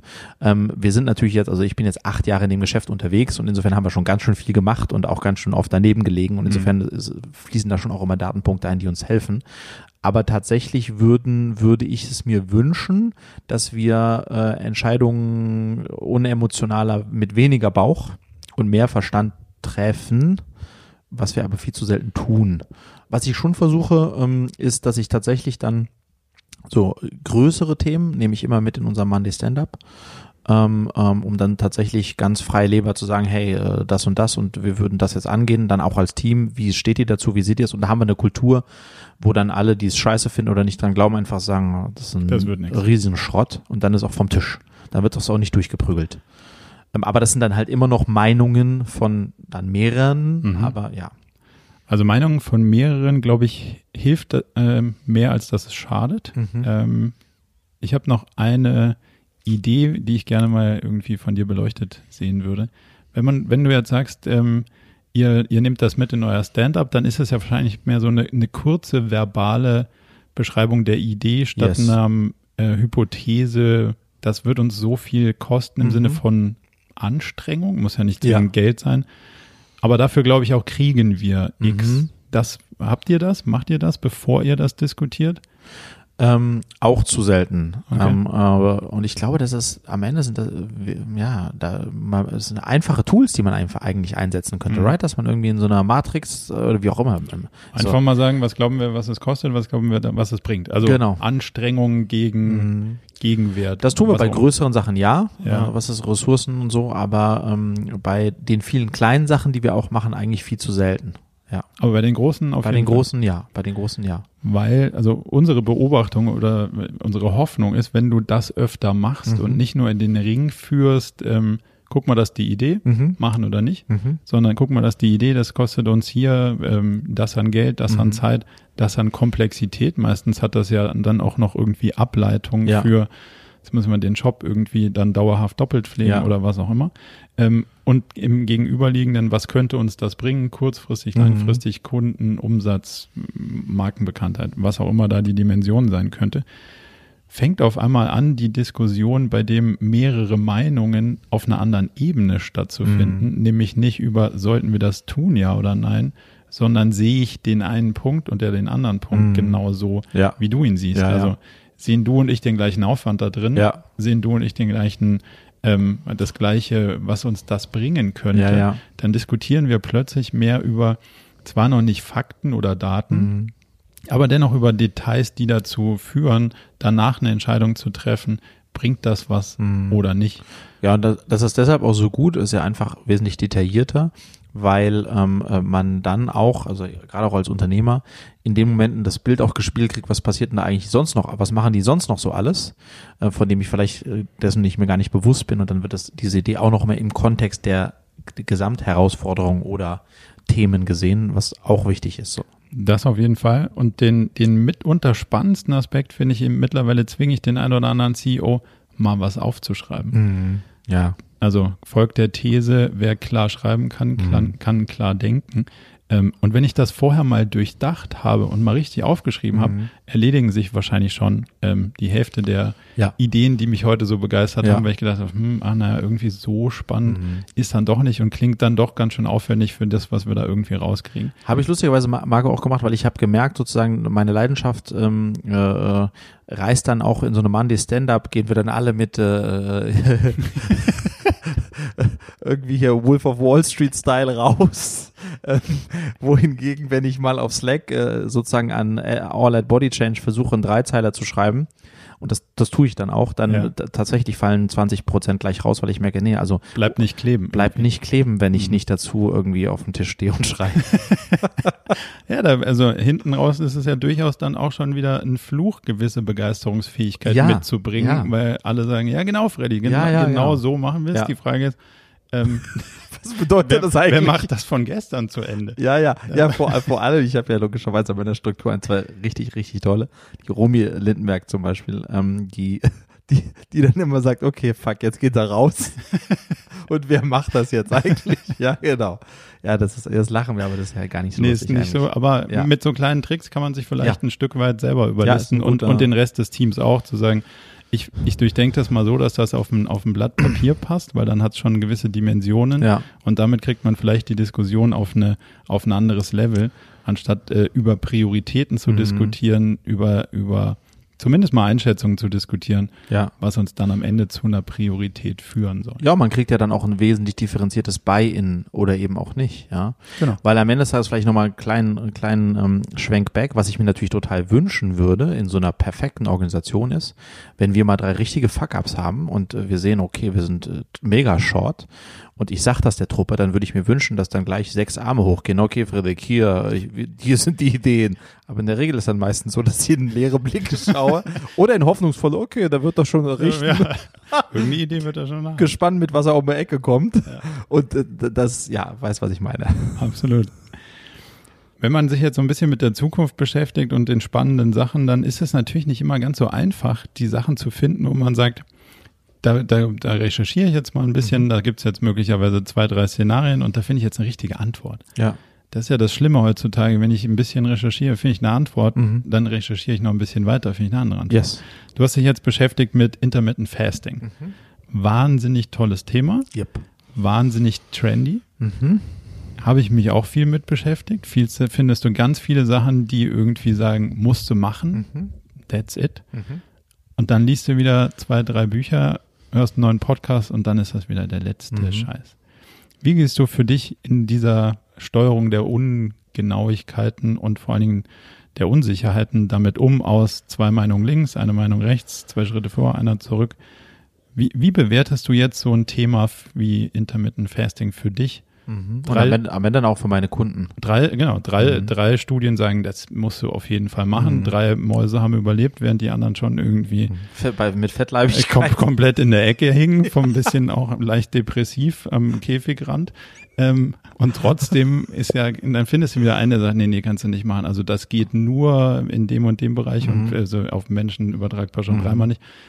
Das ist ja auch eine gewisse Verantwortung, die du Ja. da trägst. Äh, wie geht ihr damit um? Ja, also wir haben ja da ähm, viel Lehrgeld gezahlt oder viel gelernt, weil ähm, Intermittent Fasting ist ja am Ende des Tages ähm, eine Methode im, im, im Bereich Ernährung. Und wenn du jetzt, äh, wenn, wenn wir jetzt dieses Fass aufmachen, und das ist ja genau das große Problem, du findest für jede Theorie äh, Low Carb, High Fat, No Sugar, High Sugar, also es gibt, äh, es ist Atkins ist gestorben, weil, Atkins und ist das hörst genau, dann wieder. Ja, Hier Baskast, äh, Ja. großartiges Buch, der Ernährungskompass, der in dem Kontext der kompletten Verwirrung einen Bestseller geschrieben hat, um Orientierung zu geben. Und am Ende des Tages gibt es eben kein, also es gibt für jede Studie, wenn jemand, es gibt einen Typen, der hat eine Bierdiät rausgebracht, äh, abnehmen nur mit Bier saufen. Und da gibt es auch drei Studien zu, die belegen, dass das top ist. Und das ist ja genau das, was du schilderst. Ja. Ja.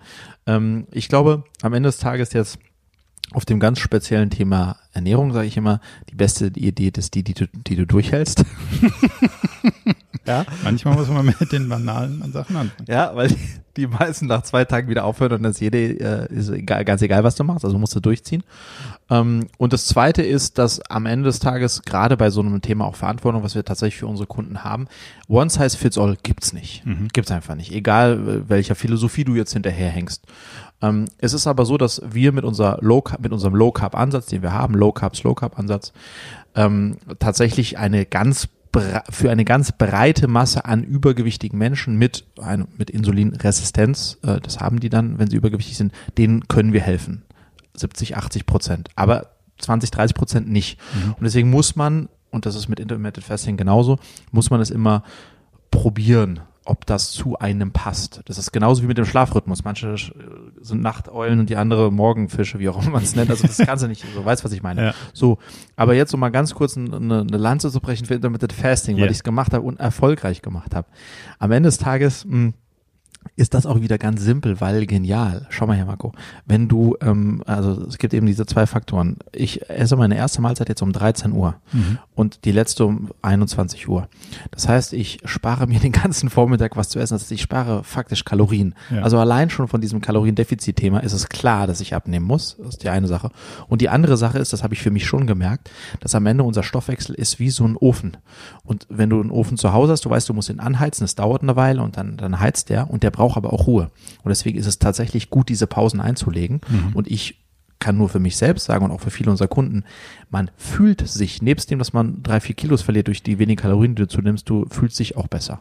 Ähm, und, und deswegen funktioniert es bei den meisten, das haben wir auch bei uns gelernt, wir Menschen sind einfach strukturiert, das weißt du auch, du bist auch ein Meister darin. Du musst ganz klare Angaben machen. Darfst du, darfst du nicht, schwarz, weiß. Und das ist das Geniale bei Intermittent Fasting, weil du sagst den Leuten einfach 8, 15 oder 9, 16 und th- th- that's the fucking rule. Ja. Und das ist ziemlich simpel, right? Ja. Und deswegen erhöht das die Chance, dass sie es durchhalten können. Wenn es komplex wird mit, meine Freunde von Weight Watchers, Punkte zählen und so weiter, das hält keiner Sieben jahrelang Gramm durch. Müsli zum Ja, äh, miss mal ab, hast du was dabei? Nee, und das ist schon wieder verloren. Ja. Ja, absolut. Das, das ist auf jeden Fall, ähm, um nochmal die, die äh, Kurve zur Frage Ja. zu, zu, Sorry, zu, zu kriegen. Nee, nee, also, das heißt aber, deine Antwort ist testen. Also Testen, du, du ja. würdest sagen, okay, ich, ich lese zwei, drei Studien und versuche mir irgendwie ein grobes Bild von der, von der Einschätzung Genau. ähm, da draußen zu selber zu machen und Mhm. dann äh, es einfach mal ausprobieren, Genau. zu gucken, ist es was für mich ganz persönlich, Yes. also wie reagiert mein Körper drauf, aber auch wie kriegen wir das vielleicht mit einem äh, mit einer gewissen Anzahl unserer äh, unsere Kunden getestet, wie reagieren Genau. die da drauf und daraus sozusagen die Sicherheit zu Yes. generieren, das ist was, womit wir irgendwie weiterkommen. Genau, einfach schauen, dass man keinem Ho- Hokuspokus äh, irgendwie ähm, ähm, äh, reinfällt und, und dann äh, muss man es muss man's langsam aufbauen. Wir haben jetzt so einen Mahlzeitenersatzshake herausgebracht, sehr spannend auch. Ja. Ähm, und der muss natürlich einzigartig sein, besonders schmecken und so weiter und so fort. Und das war dann auch die Frage, bevor wir den irgendwie bundesweit in den Vertrieb geben, ähm, müssen wir mal testen. Nicht, dass die Leute da irgendwie Dünnpfiff bekommen. dann stellt sich heraus, kleines Beispiel, also wir hatten, weil das die erste Charge, die wir bestellen konnten, damit Sinn macht, ähm, ökonomisch mussten schon 50.000 Stück sein. Oh wow. Ha. Ähm, und die kleinste Charge, die wir zum Testen haben konnten, waren fünf. dann konnten wir nochmal verhandeln und dann haben wir, glaube ich, äh, 25 oder 30 bekommen, haben dann an 30 getestet. Später natürlich dann noch viel ausführlicher und so weiter von der Markteinführung. Aber das, äh, und, und ich war einer der Probanden, obviously. Und ich habe den zu mir genommen ähm, und ich habe dann zwei Tage lang mich massiv übergeben. Ich hatte Flecken im Gesicht und das war richtig schlecht. Aber it turns out, ähm, äh, ich habe da Rapsöl reingemacht und ich, äh, ich, ich empfinde, also ich reagiere empfindlich auf Rapsöl. Ich hätte aber auch Oliven- oder Sonnenblumenöl reinmachen können. Und dann wäre es gut gewesen. Gut gewesen. Und das Okay. und so weiter. Und da war ich ja schwer panisch, weil wir hatten die 50.000 quasi schon bestellt. und der CEO ist vollkommen sozusagen im Quadrat gesprungen. Aber ja, genau, so muss man sich einfach rantasten, ja. Ja. Seitdem gab es sowas übrigens nie wieder. Ja. Okay, das sehr gut. Macht euch keine Sorgen, kauft den Slim Shake. Alles ist sicher. ja, genau. Was würdest du sagen aus deiner Unternehmerbrille? Welche Fragen sind bis jetzt noch unbeantwortet? Also wo, welche, in welchem Feld bist du unterwegs, wo du sagst, da muss ich auch noch drüber nachdenken als Unternehmer, da muss ich auch noch testen, da habe ich noch keine Antworten gefunden. Also sowas wie, wie heiert man richtig, wie incentiviert man richtig? Was sind die, die Fragestellungen des modernen Unternehmertums, die noch unbeantwortet sind und wo wir alle im Dunkeln stochern? Hm. Ja, du hast ja schon zwei, drei da genannt. Waren nur Beispiele. Ja, ja, aber sehr, aber, aber sehr, sehr gute Beispiele. Ich glaube, ähm, also wenn ich, also ich habe dir ja gesagt, meine zwei Hauptaufgaben ist sozusagen den Nordstern zu definieren, Richtung vorzugeben und Menschen zu enablen. Und, und dieses zweite Punkt, Menschen zu enablen, bedeutet, ich muss überhaupt die richtigen finden, die muss ich dann an mich binden und die muss ich mit auf die Mission nehmen. Mhm. Und das ist ein, das ist ein, genau dieser Prozess ist unglaublich schwierig und ich merke es bei mir auch, die Mitarbeiter, das hat dann auch wieder was mit äh, authentisch zu tun. Die Mitarbeiter, die wirklich für für die Mission am Ende Stück oder auch für mich und für die Firma brennen, das sind die, die uns auch am weitesten nach vorne bringen. Hm, Aber wie halte ich die jetzt? Wie, wie bilde ich die weiter aus? Ich mache mir da auch keine Illusionen. Die werden mich früher oder später verlassen, weil die einfach viel zu gut sind. Mhm. Ähm, und das ist dann eine große Challenge. Und wann, wann antizipiere ich das, das eigentlich, dass ich die verlieren werde? Und wie gehe ich auch damit um? Also ich glaube, in diesem Bereich gibt es eigentlich gibt's noch unglaublich viel. Ja. Zu entdecken und zu beantworten. ja, zu entdecken und zu beantworten, ja.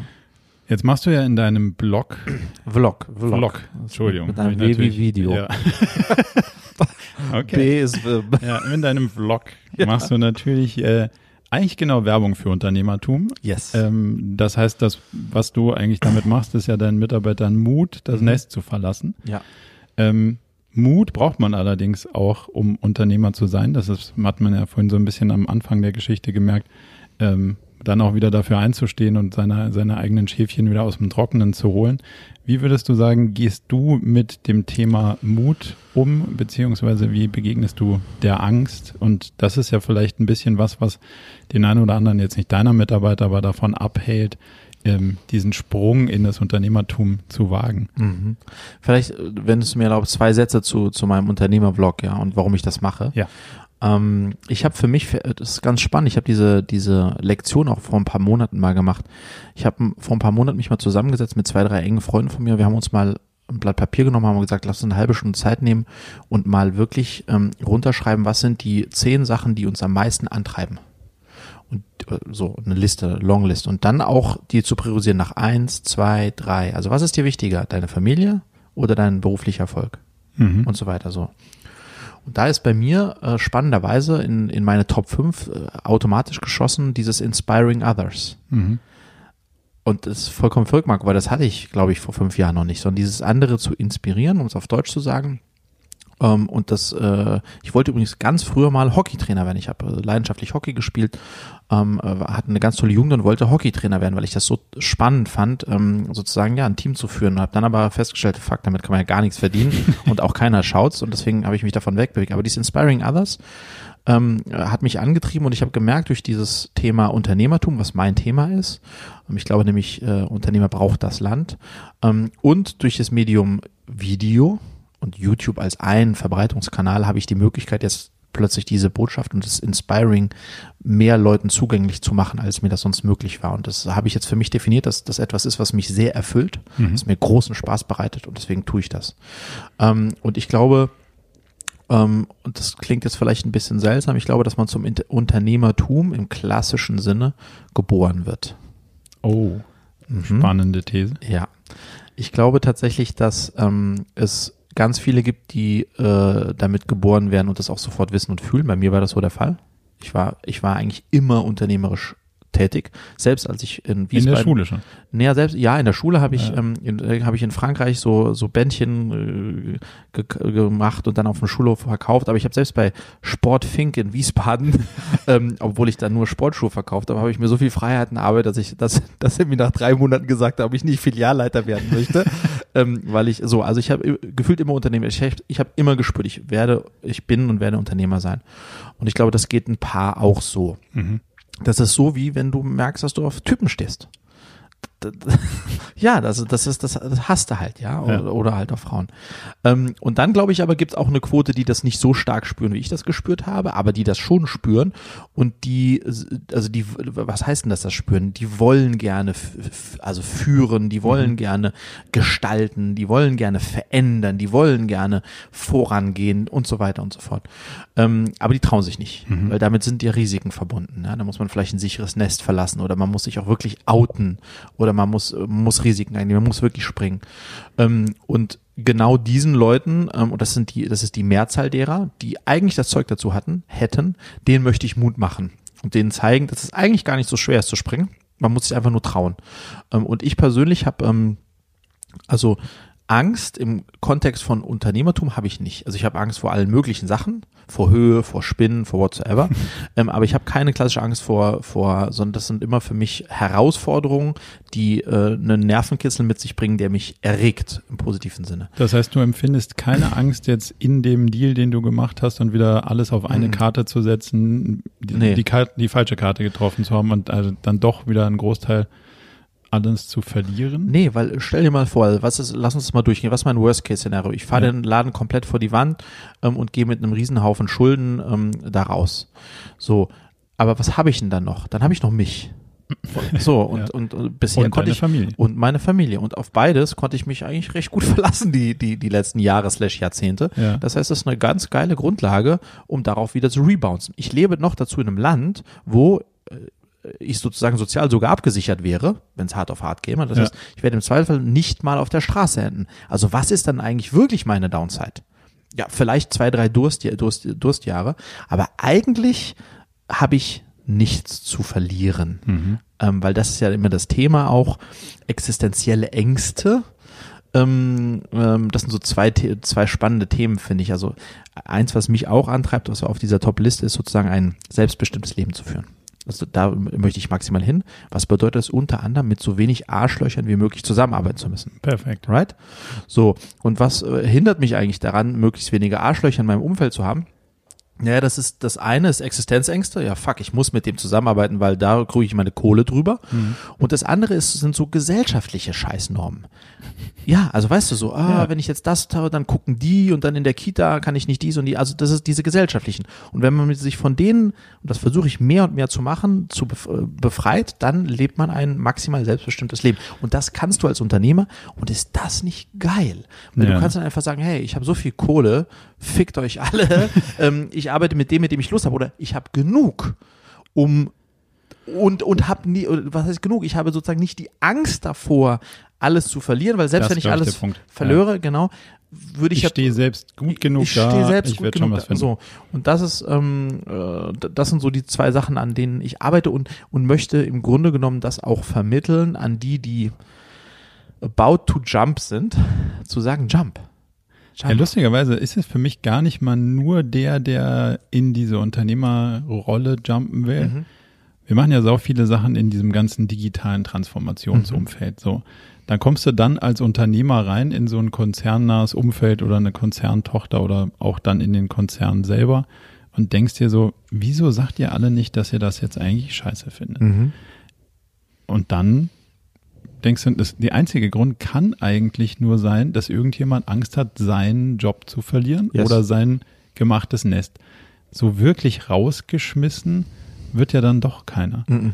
Weil, also, da sind wir ja immer noch in Deutschland, wie du sagst, man hat nicht nur wahrscheinlich ein ganz okayes Auskommen und landet nicht auf der Straße. Nee, man kriegt auch noch einen goldenen Handschlag, mhm. wenn man irgendwie denkt, und dann auch noch sagt, was man denkt Mhm. und die anderen denken was anderes, Ja. das wird ja gar nicht so schlimm. Nee. Aber ich frage mich dann immer, wo kommt die Angst her, wenn man irgendwie auch nur Digitalisierung halbwegs zusammenhängend schreiben kann, heute äh, die Befürchtung zu haben, ich habe ja danach keinen Job. Ja. Und das ist, ein, das ist äh, durchaus von außen recht schwer zu, zu betrachten, Mhm. weil man nicht nachvollziehen kann, wo, wo, wo fehlt denn da der Mut? Ja, aber ich glaube, Marco, ähm, also äh, für mich ist auch sauschwer nachvollziehbar, aber das hat einfach damit zu tun, dass ich glaube, dass ähm, viele Menschen Angst vor Veränderungen haben, egal in welcher Richtung. Und ich liebe Veränderung. Also Mhm. mich treibt Veränderung an. Und der, der zweite Punkt, und das ist auch äh, in eines der Videos ähm, äh, in meinem Vlog, äh, was ich mit Detlef Soos letztens gemacht habe, wo es zum Thema, wie schaffe ich es eigentlich dran zu bleiben Mhm. und erfolgreich zu sein. Ähm, und das dampft eher ganz clever down oder ganz richtig down zu dem Thema All-In. Also egal, was du machen willst, Marco, ob du sechs Kilo abnehmen willst oder ob du als Unternehmer durchstarten möchtest, du musst All-In gehen Mhm. mit allen Konsequenzen. Wenn du sagst, ah, abnehmen ja nicht schlecht, so ein bisschen nebenher, mal gucken, fangen wir mal an, wird nix. Und wenn du sagst, ja, ja, so unternehmerisch tätig sein, könnte ich mir durchaus mal vorstellen, irgendwann irgend, wird nix. Du musst halt All-In gehen. Und das bedeutet halt All-In zu gehen mit allem, Ja. was dazu gehört. Das, ist, das macht, das heißt Veränderung und das macht vielen Angst. Yep. Jetzt habt ihr in eurem Vlog ähm, ja so ein bisschen auch über, über Zielerreichung gesprochen und das hat ja auch so ein bisschen was mit ähm, mentalen Mustern zu tun, die man Mhm. durchbricht. Und das ist ja sicher auch in, in eurem Kernbereich ähm, sehr zentral. Wie durchbreche ich denn das Muster mir vorzunehmen? Ah, jetzt mache ich das mit den sechs Kilo, naja, fünf wären ja auch okay. Mhm. Bei vier bin ich schon. Jetzt bin ich auf dem Weg zur Couch, dann doch am Kühlschrank vorbeigelaufen und da, ah, irgendeiner, ich war es nicht, aber Schokolade ist, ja drin. Ja, ja. Was mache ich denn jetzt so? Mhm. Wie gehst du mit ähm, solchen Mustern um, beziehungsweise hast du mentale Tricks, die ihr auch ähm, euren, euren Kunden mit an die Hand gebt, solche Muster zu Mhm. überwinden, um eben dran zu bleiben? Also am Ende ist, ist es eine Reihenfolge. Also du musst ja wirklich ganz vorne, muss sich jeder Kunde, und das sagen wir jetzt auch mittlerweile sehr ehrlich, direkt nachdem sie gekauft haben, nein, das sagen wir sehr frühzeitig, du musst eine sehr bewusste Entscheidung dafür get- getroffen haben, es zu tun oder es zu lassen. Ja. Das ist super wichtig. Und wenn du eine bewusste Entscheidung dafür getroffen hast, es zu tun, so, dann schon mal gut, Haken Ja. dahinter, dann versuchen wir unseren Kunden kleine Hilfestellungen an die Hand zu geben, die sie genau darum rumschiffen, ja. Und das eine ist eben das Thema Komplexität rausnehmen. Das andere Thema ist in unserem Bereich ähm, Einbindbarkeit in den Alltag. So. Mhm. Und das dritte sind am Ende des Tages, das Wichtige ist, wenn du sagst, okay, ich will die Tour de France gewinnen oder sag ich mal, ich will 25 Kilo abnehmen in 2019 bis zum 31.12. So, und dann denkst du, okay, ist eine Menge, aber jawohl, jetzt gibt's dem dreckig. Und dann fängst du an im Jahr und denkst, ja gut, bis Dezember ist noch lang, hin. ist noch lang hin. So, aber was soll's. Und das ist genau der Trick. Du musst, im, du musst dann diese 25 Kilo dir runterbrechen auf die Monate und musst sagen, okay, also im Januar sind es 2,3 Kilo. Was ist es in der Woche? Und so musst du so dir Zwischenetappen schaffen. Ähm, und am Ende des Tages ist da auch ähm, oft das Geheimnis. Die Leute denken oft, ich muss dann ganz, ganz viel machen. Ähm, aber nee, nee, mach lieber jeden Tag ganz ein bisschen was und dann wirst du am Ende des Tages wirklich an dein Ziel kommen. Und da versuchen wir natürlich gerade im Coaching ähm, genau mit diesen psychologischen Tricks. Ich, ein Beispiel ist total geil zum Thema die bewusste Entscheidung treffen. Das ist ein ganz analoges äh, Ding, was wir haben. Seit Jahren funktioniert es wie Schmitz Katze. Das nennt sich der Vertrag mit dir selbst. Mhm. Du, Marco, immer am Anfang unserer Programme musst einen Vertrag mit dir selbst machen, mit deinem Namen, Vor- und Zunamen, Geburtsdatum, wie viel Kilo und deinem Versprechen. Das unterschreibst du. Und du kannst auch noch, wenn du willst, teilen mit anderen Leuten. Und dieser Vertrag mit dir selbst sozusagen soll dein Commitment ähm, äh, bestärken. Und das tut's bei vielen auch. Und dann hast du natürlich auch, bei Zielerreichung ist Messung ganz wichtig. Okay. Ja, Zwischenmessung. Ich meine, das hast du ja, haben wir im Unternehmerbereich auch. Also, wo wollte ich nach einer Woche stehen, wo stehe ich nach einer Woche? Und dann auch Erfolge feiern. Ja, Ja. wenn du, wenn du dann nach 14 Tagen die ersten 1,6, ja, feier, richtig mal abgehen und weiter geht's. Und dann Ja. wieder von vorne. nee, nicht von vorne, weitermachen. Weitermachen. Jetzt hast du ja gerade gesagt, ähm, man, man muss sich kleine Ziele setzen. Wenn man sich allerdings ganz viele kleine Ziele setzt, habe ich ja dann doch wieder das Problem, dass äh, in, in diesen ganzen Herausforderungen ja dann auch mehrere Hürden stecken und äh, vielleicht hat mich dann doch von dem kleinen Ziel und von dem kleinen Zwischenergebnis wieder was abgelenkt. Mhm. Du persönlich hast ja, wie wir vorhin gehört haben, nicht nur ein Familienunternehmen, sondern auch noch eine Familie und dann auch noch zwei Lebensmittelpunkte. Mhm. Wie kriegst du das alles unter einen Hut und wie empfindest du das alles, was da auf dich einprasselt, beziehungsweise an dir zieht? Überfordernd? Mhm. Spannend? Ähm, das fühlt sich ähm, phasenweise sehr überfordernd an ähm, und sehr belastend, Mhm. ähm, weil es einfach so ist, dass ähm, äh, dass beides, also ich oft das Gefühl habe, dass ich beiden nicht gerecht werde.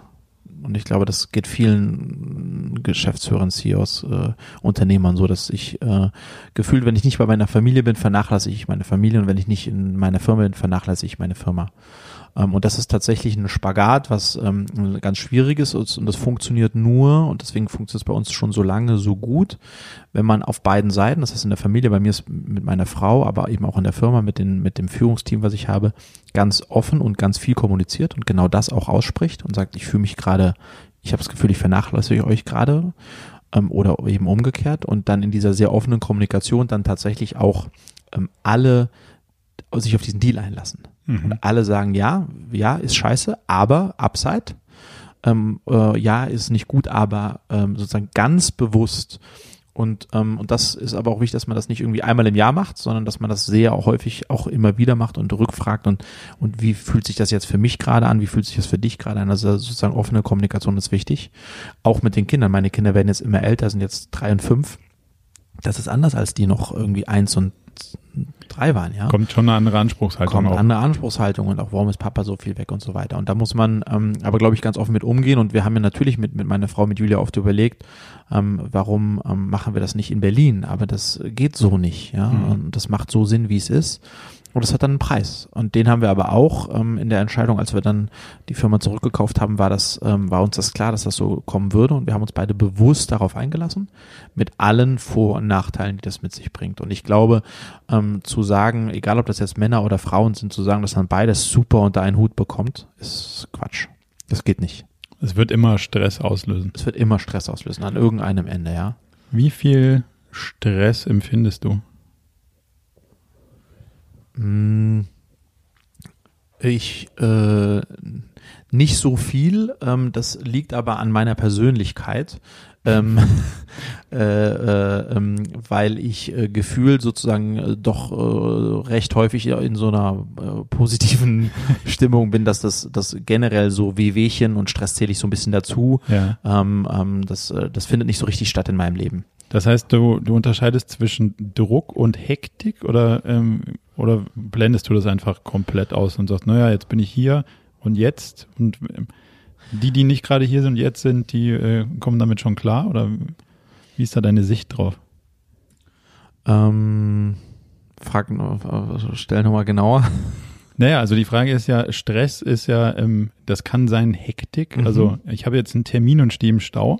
Das ist ja was anderes als, äh, oh, ich habe eine Herausforderung und kenne keine Lösung. Mhm. Und äh, wenn wir das jetzt nicht lösen, dann wird das ganz böse Folgen für uns als Unternehmen haben. Mhm. Oder äh, wenn ich jetzt nicht rausgefunden habe, wie ich irgendwie diese Situation zu Hause lösen, dann wird das irgendwie äh, böse Folgen haben. Das ist ja was anderes, als im Stau zu stehen Ja. und denken, Mensch, schon wieder ein Termin und zu Ja. spät und danach der auch.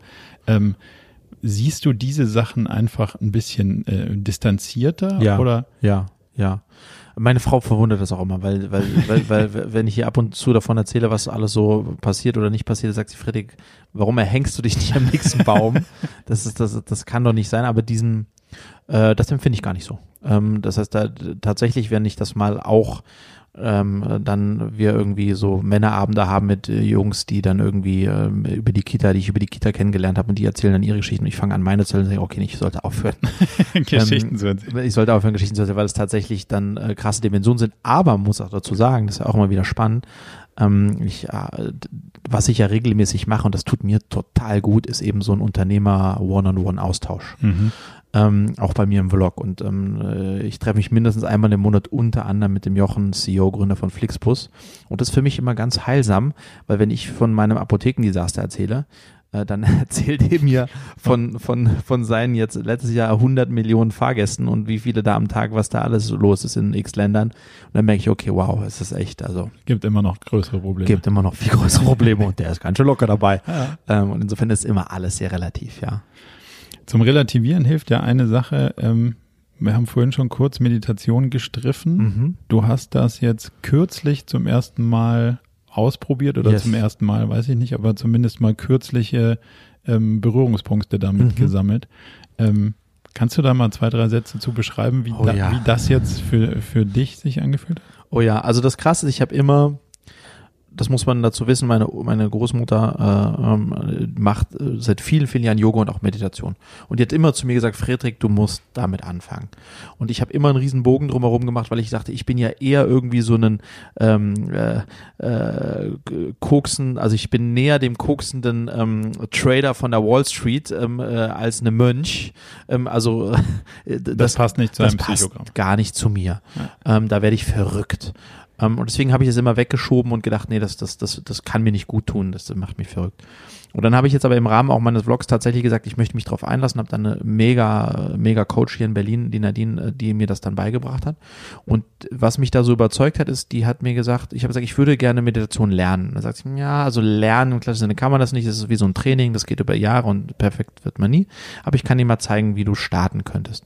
Und was ich total geil fand, die sagt, und ich so, ja, was, auf was muss ich mich einstellen? Müssen wir irgendwie auf dem Kopf stehen oder wie lange dauert der Spaß? Sagt sie, fünf Minuten.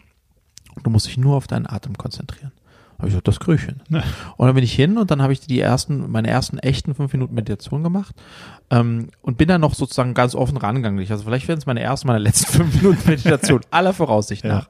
Und Marco, diese Erfahrung war, also es war eine der krassesten Erfahrungen, die ich in den letzten Jahren gemacht habe, wirklich, weil ähm, die Zeit verging ihm wie im Fluge. Ich habe Dinge äh, in meinem Körper gespürt, von denen ich gar nicht wusste, dass sie da sind. Und es war einfach so eine irre, es war so wahnsinnig. Ich bin so, hab so zu mir gefunden, dass ich seitdem eben jeden Tag mache und jetzt auch auf und ausbaue und mer- merke, äh, das passt super zu mir. Mhm. Also tatsächlich ist es etwas, was mir extrem gut tut. Und ich habe mal irgendwo gelesen, und du kennst dich ja viel besser aus in dem Bereich, aber ich habe mal gelesen, dass ich trainiere ja gerne, also ich laufe gerne und so weiter, dass Meditation wirklich so eine Form des Trainings für den Geist ist aber auch eine Form der Entspannung, also Trainings- und Entspannung. Und deswegen glaube ich, dass das jeder sollte meditieren. Ja, Absolut, kann ich äh, nur unter, kann ich nur unterstreichen an der ja, Stelle. ja, Ich habe auch viele Jahre gebraucht, ähm, um, um immer diesen Spagat hinzukriegen, weil ich gedacht habe, naja, das Meditieren ist was für mein Privatleben. mhm. Ähm, und das, was ich im Beruf mache, da geht es um Leistung, um Mhm. Performance, Ja. um, um Ergebnisse. So, und dann habe ich irgendwann so ein Zen-Zitat gefunden, das hieß, wenn du den, wenn du das Ziel kennst, zählt nur noch der Weg. Mhm. Und dann habe ich gedacht, so, okay, das steht in krassem Widerspruch zu allem, was ich Super. predige den ganzen Ja. Tag. Es geht nur ums Ergebnis Ja, und ja. der Weg ist egal. ja, Dann kam die ganze Agilität noch dazu. Da war Ja. auch so, naja, gut, der Weg ist egal. Und mittlerweile bin ich durchaus sehr glücklich, dass ich gefunden habe, dass das übereinander passt Mhm. und dass es äh, genau darum geht, wenn du das, wenn du dir ein Ziel gesteckt hast, dann geht es eigentlich nur noch darum, um den Weg, nämlich um zwei Sachen. Haben wir die richtigen Hebel gefunden Mhm. und haben wir die sehr konsequent verfolgt? ja, Und wenn ich das beides mit Ja beantworten kann, dann ist das Ergebnis lustigerweise eins, nämlich egal. ja, Weil da kommt nämlich noch Glück dazu und dann Aha. wird Pech abgezogen und dann bin ich irgendwo gelandet, wo ich vorher gar nicht hin wollte oder Ja. wo ich gar nicht wusste. Aber ich kann dennoch, und dann kommt jetzt der, der Schulterschluss mit der, mit der Grundidee, ich kann zufrieden sein. mhm. Denn ich habe zwei Sachen. Ich habe mir zwar ein Ziel vorgenommen, aber ich habe mir einen richtig guten Plan gemacht und ich habe den richtig gut exekutiert. Mhm. Und dann kam ich aber woanders raus. Mhm. Und dann kann ich ja nicht unzufrieden sein, Mhm. weil was anderes rauskam. ja, Und genau das ist das Gleiche, was man mit den Mitarbeitern ja früher auch gemacht hat. So, hm, da kann man nicht raus. Hier hättest du es denn besser gewusst? Nee. Hätten wir einen besseren Plan gehabt? Nee. Hast du Ja, dich ja. bemüht? Ja, habe ich, aber es hat trotzdem woanders hingeführt. Dann muss ich ja trotzdem zufrieden mit dem Ergebnis Total. sein. Genau im Umkehrschluss, aber wenn jemand irgendwo ankommt und sagt, hey, super Ergebnis, aber wir bist denn hierher gekommen, und der sagt, ja, keine Ahnung, dann ist das das Letzte, wo ich den irgendwie für loben will. Und Klar. deswegen bin ich jetzt nach vielen Jahren der Auseinandersetzung mit dem Thema sehr froh, dass ich irgendwie die Welten übereinander gekriegt Ja. habe und dass das jetzt nicht ähm, voneinander getrennt ist.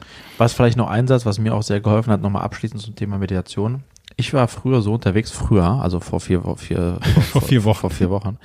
Ähm, der Wecker hat geklingelt, ah, mein Handywecker. Dann habe ich mein, den genommen, um auszuschalten, Handy angemacht, im Bett, Instagram. im Bett noch liegend, nee, nicht Instagram, im Bett liegend, Ja. E-Mails. Ah, Tuk, tuk, noch tuk, tuk. schlimmer. Ja, genau. Das heißt, ich war in der Sekunde, in der ich sozusagen wach war, habe ich schon habe, habe E-Mails, die irgendjemand wollte irgendwas von mir Mhm. gefühlt und ich also und Zack, das reaktiv. also, reaktiv, also gar keine Me-Time und das ist jetzt halt ganz anders. Ich der Wecker klingelt, ich stehe auf, ich trinke einen Schluck Wasser, ein Glas Wasser und dann mache ich Meditation. Also ich starte den Tag ganz anders Mhm. und habe jetzt gefühlt eine Dreiviertelstunde, Stunde, bevor ich überhaupt das erste Mal dieses Device in die Hand nehme und das ist echt gut. Bevor man in diesen Strom reingezogen Genau. wird. Man hat überhaupt nicht mehr die, äh, das Gefühl, und da warst du ja vorhin bei Selbstbestimmung, Mhm. Plötzlich wirst du reingezogen Ja, in, genau. in diesen Strom und nach Meditieren erst den Flugmodus zu verlassen, Ja. ist eine durchaus grandiose Yes. Beobachtung, Yes. die mir auch äh, in noch nicht so langer Zeit irgendwie begegnet ist. Zum Abschluss noch ähm, die Frage, zwei Tipps, zwei, drei Tipps, Bücher, Videos, besondere Folgen von deinem Vlog. Mhm. Was muss man ähm, gesehen, gelesen, gehört haben, angeschaut haben? Ähm, also generell äh, mein Tipp, also so mache ich es zumindest, ähm, so viel konsumieren wie irgend möglich. Mhm. Also ne, das ist natürlich Quatsch, aber ähm, ich bin schon jemand, wenn ich mich selbst beobachte, dass ich höre bestimmt fünf, sechs Podcasts jede Woche. Mhm. Ähm, und auch viele amerikanische Sachen, also Timothy Ferris höre ich sehr, sehr gerne. Ähm, aber dann auch klassische Startup-Geschichten, ob es jetzt OMR ist oder, oder wie auch immer. Also Podcasts sind einfach ein tolles Medium. Ähm, ich lese gefühlt viel zu wenig, aber ich bin mittlerweile auf Audible unterwegs, ähm, was, äh, also Hörbuch äh, Mhm. fällt mir dann einfach leichter. Ähm, Ray Dalio hast du schon angesprochen, finde ich ein großartiges Buch. Ähm, ich bin aber auch ähm, ein Gary Vee-Fan, Crushing It, äh, zum ganzen Thema Social Media. Äh, Glaube ich, kann man da eine Menge mitnehmen. Peter Thiel From Zero to One ist auch ein lesenswertes, also die Reihe wäre da endlos lang, ja. Äh, Und ansonsten, ähm, ja, ein Plädoyer an alle 35 plus äh, Ladies und Männer da draußen. Konsumiert mehr YouTube-Videos. nee, aber damit, da rede ich gar nicht von meinen. Ja. Das ist tatsächlich lustigerweise ein Imperium. Also dieses Thema YouTube und Videos, das ist äh, dieser Zielgruppe gar nicht so bewusst, wie viel richtig guten Content es da auch gibt. Ähm, und ähm, der, äh, klar, Video zu schauen ist, das machst du nicht so sehr nebenbei. Das ist schwieriger, aber ist total spannend und sehr lehrreich. Ähm, und ich persönlich bin ganz, äh, also Gary Wee ist großartig, ich bin aber ganz großer Fan auch von, äh, von Casey Neistat. Ah, ähm, äh, und ansonsten Folgen, die ich empfehlen kann von meinem Vlog, äh, der übrigens genauso heißt wie ich, Frederik Harkott auf, auf YouTube, ist natürlich die Folge mit dir, Marco Ja. wo du uns wirklich, wie ich finde, genial das Thema OKRs vom sozusagen from scratch ähm, in nur 26, 27 Minuten näher gebracht hast. Also wer danach nicht Bock auf OKRs und Bock auf dich hat, weiß ich auch nicht. Also das ist auf jeden Fall meine Top-Empfehlung und ähm, ja, dann habe ich einen ganz spannenden Vlog gemacht mit Max von Maimüschli über das Thema Storytelling. Sind wir heute auch schon ein bisschen eingetaucht. Kann man auch sehr viel zum Thema Vermarktung und Mhm. Marken und sowas lernen. Ja. Und ansonsten eigentlich meine Lieblingsfolge ist mit, mit meiner Großmutter Rita, die äh, 100 geworden ist. Auch eine Unternehmerin durch und durch. Und die uns in dem Vlog ein bisschen verrät, wie man ein langes, glückliches Leben als Unternehmerin und Ehefrau führen kann und da ein paar Tipps mitgibt, ja. Hat auch aber nicht nur was mit Ernährung und äh, mediterranem Essen zu tun, ja. Also solltet ihr euch mal anschauen. Stark, Freddy. Dann danke ich dir an der Stelle ganz, ganz herzlich für äh, A, deine Zeit und diese durchaus weitreichende Konversation. Wir haben, glaube ich, eine Menge spannender Punkte getroffen und ich hoffe, dass es bald einen zweiten Teil davon geben wird. Würde mich sehr freuen und vielleicht auch abschließend von mir, Marco, ähm, das hat mir großen Spaß gemacht und du hast wieder mal diese Kombination gehabt. Du warst unglaublich gut vorbereitet und Vorbereitung ist nicht zu unterschätzen. Und dann hast du uns aber so viel Raum für, für Spontanität gelassen, dass wir uns hier echt haben entfalten können. Ähm, vielen herzlichen Dank, es hat mir großen Spaß mit dir gemacht. Mir auch. Bis bald. Bis bald. Danke dir. Zum Abschluss noch ein kleiner Hinweis in eigener Sache. Wir versuchen ständig herauszufinden, wie das mit dem Unternehmertum und dem Management heute eigentlich wirklich geht. Dafür treffen wir inspirierende Persönlichkeiten, die selber Unternehmen steuern und lenken und fassen die Erkenntnisse unserer Workshops in Blogbeiträge zusammen oder bieten offene Videosprechstunden, um mit anderen diskutieren zu können, wie moderne Techniken sich am besten anwenden lassen. Alle Infos dazu bekommt ihr regelmäßig in unserer Mailinglist unter murakami.com slash newsletter. Meldet euch am besten gleich an, damit ihr nichts mehr verpasst.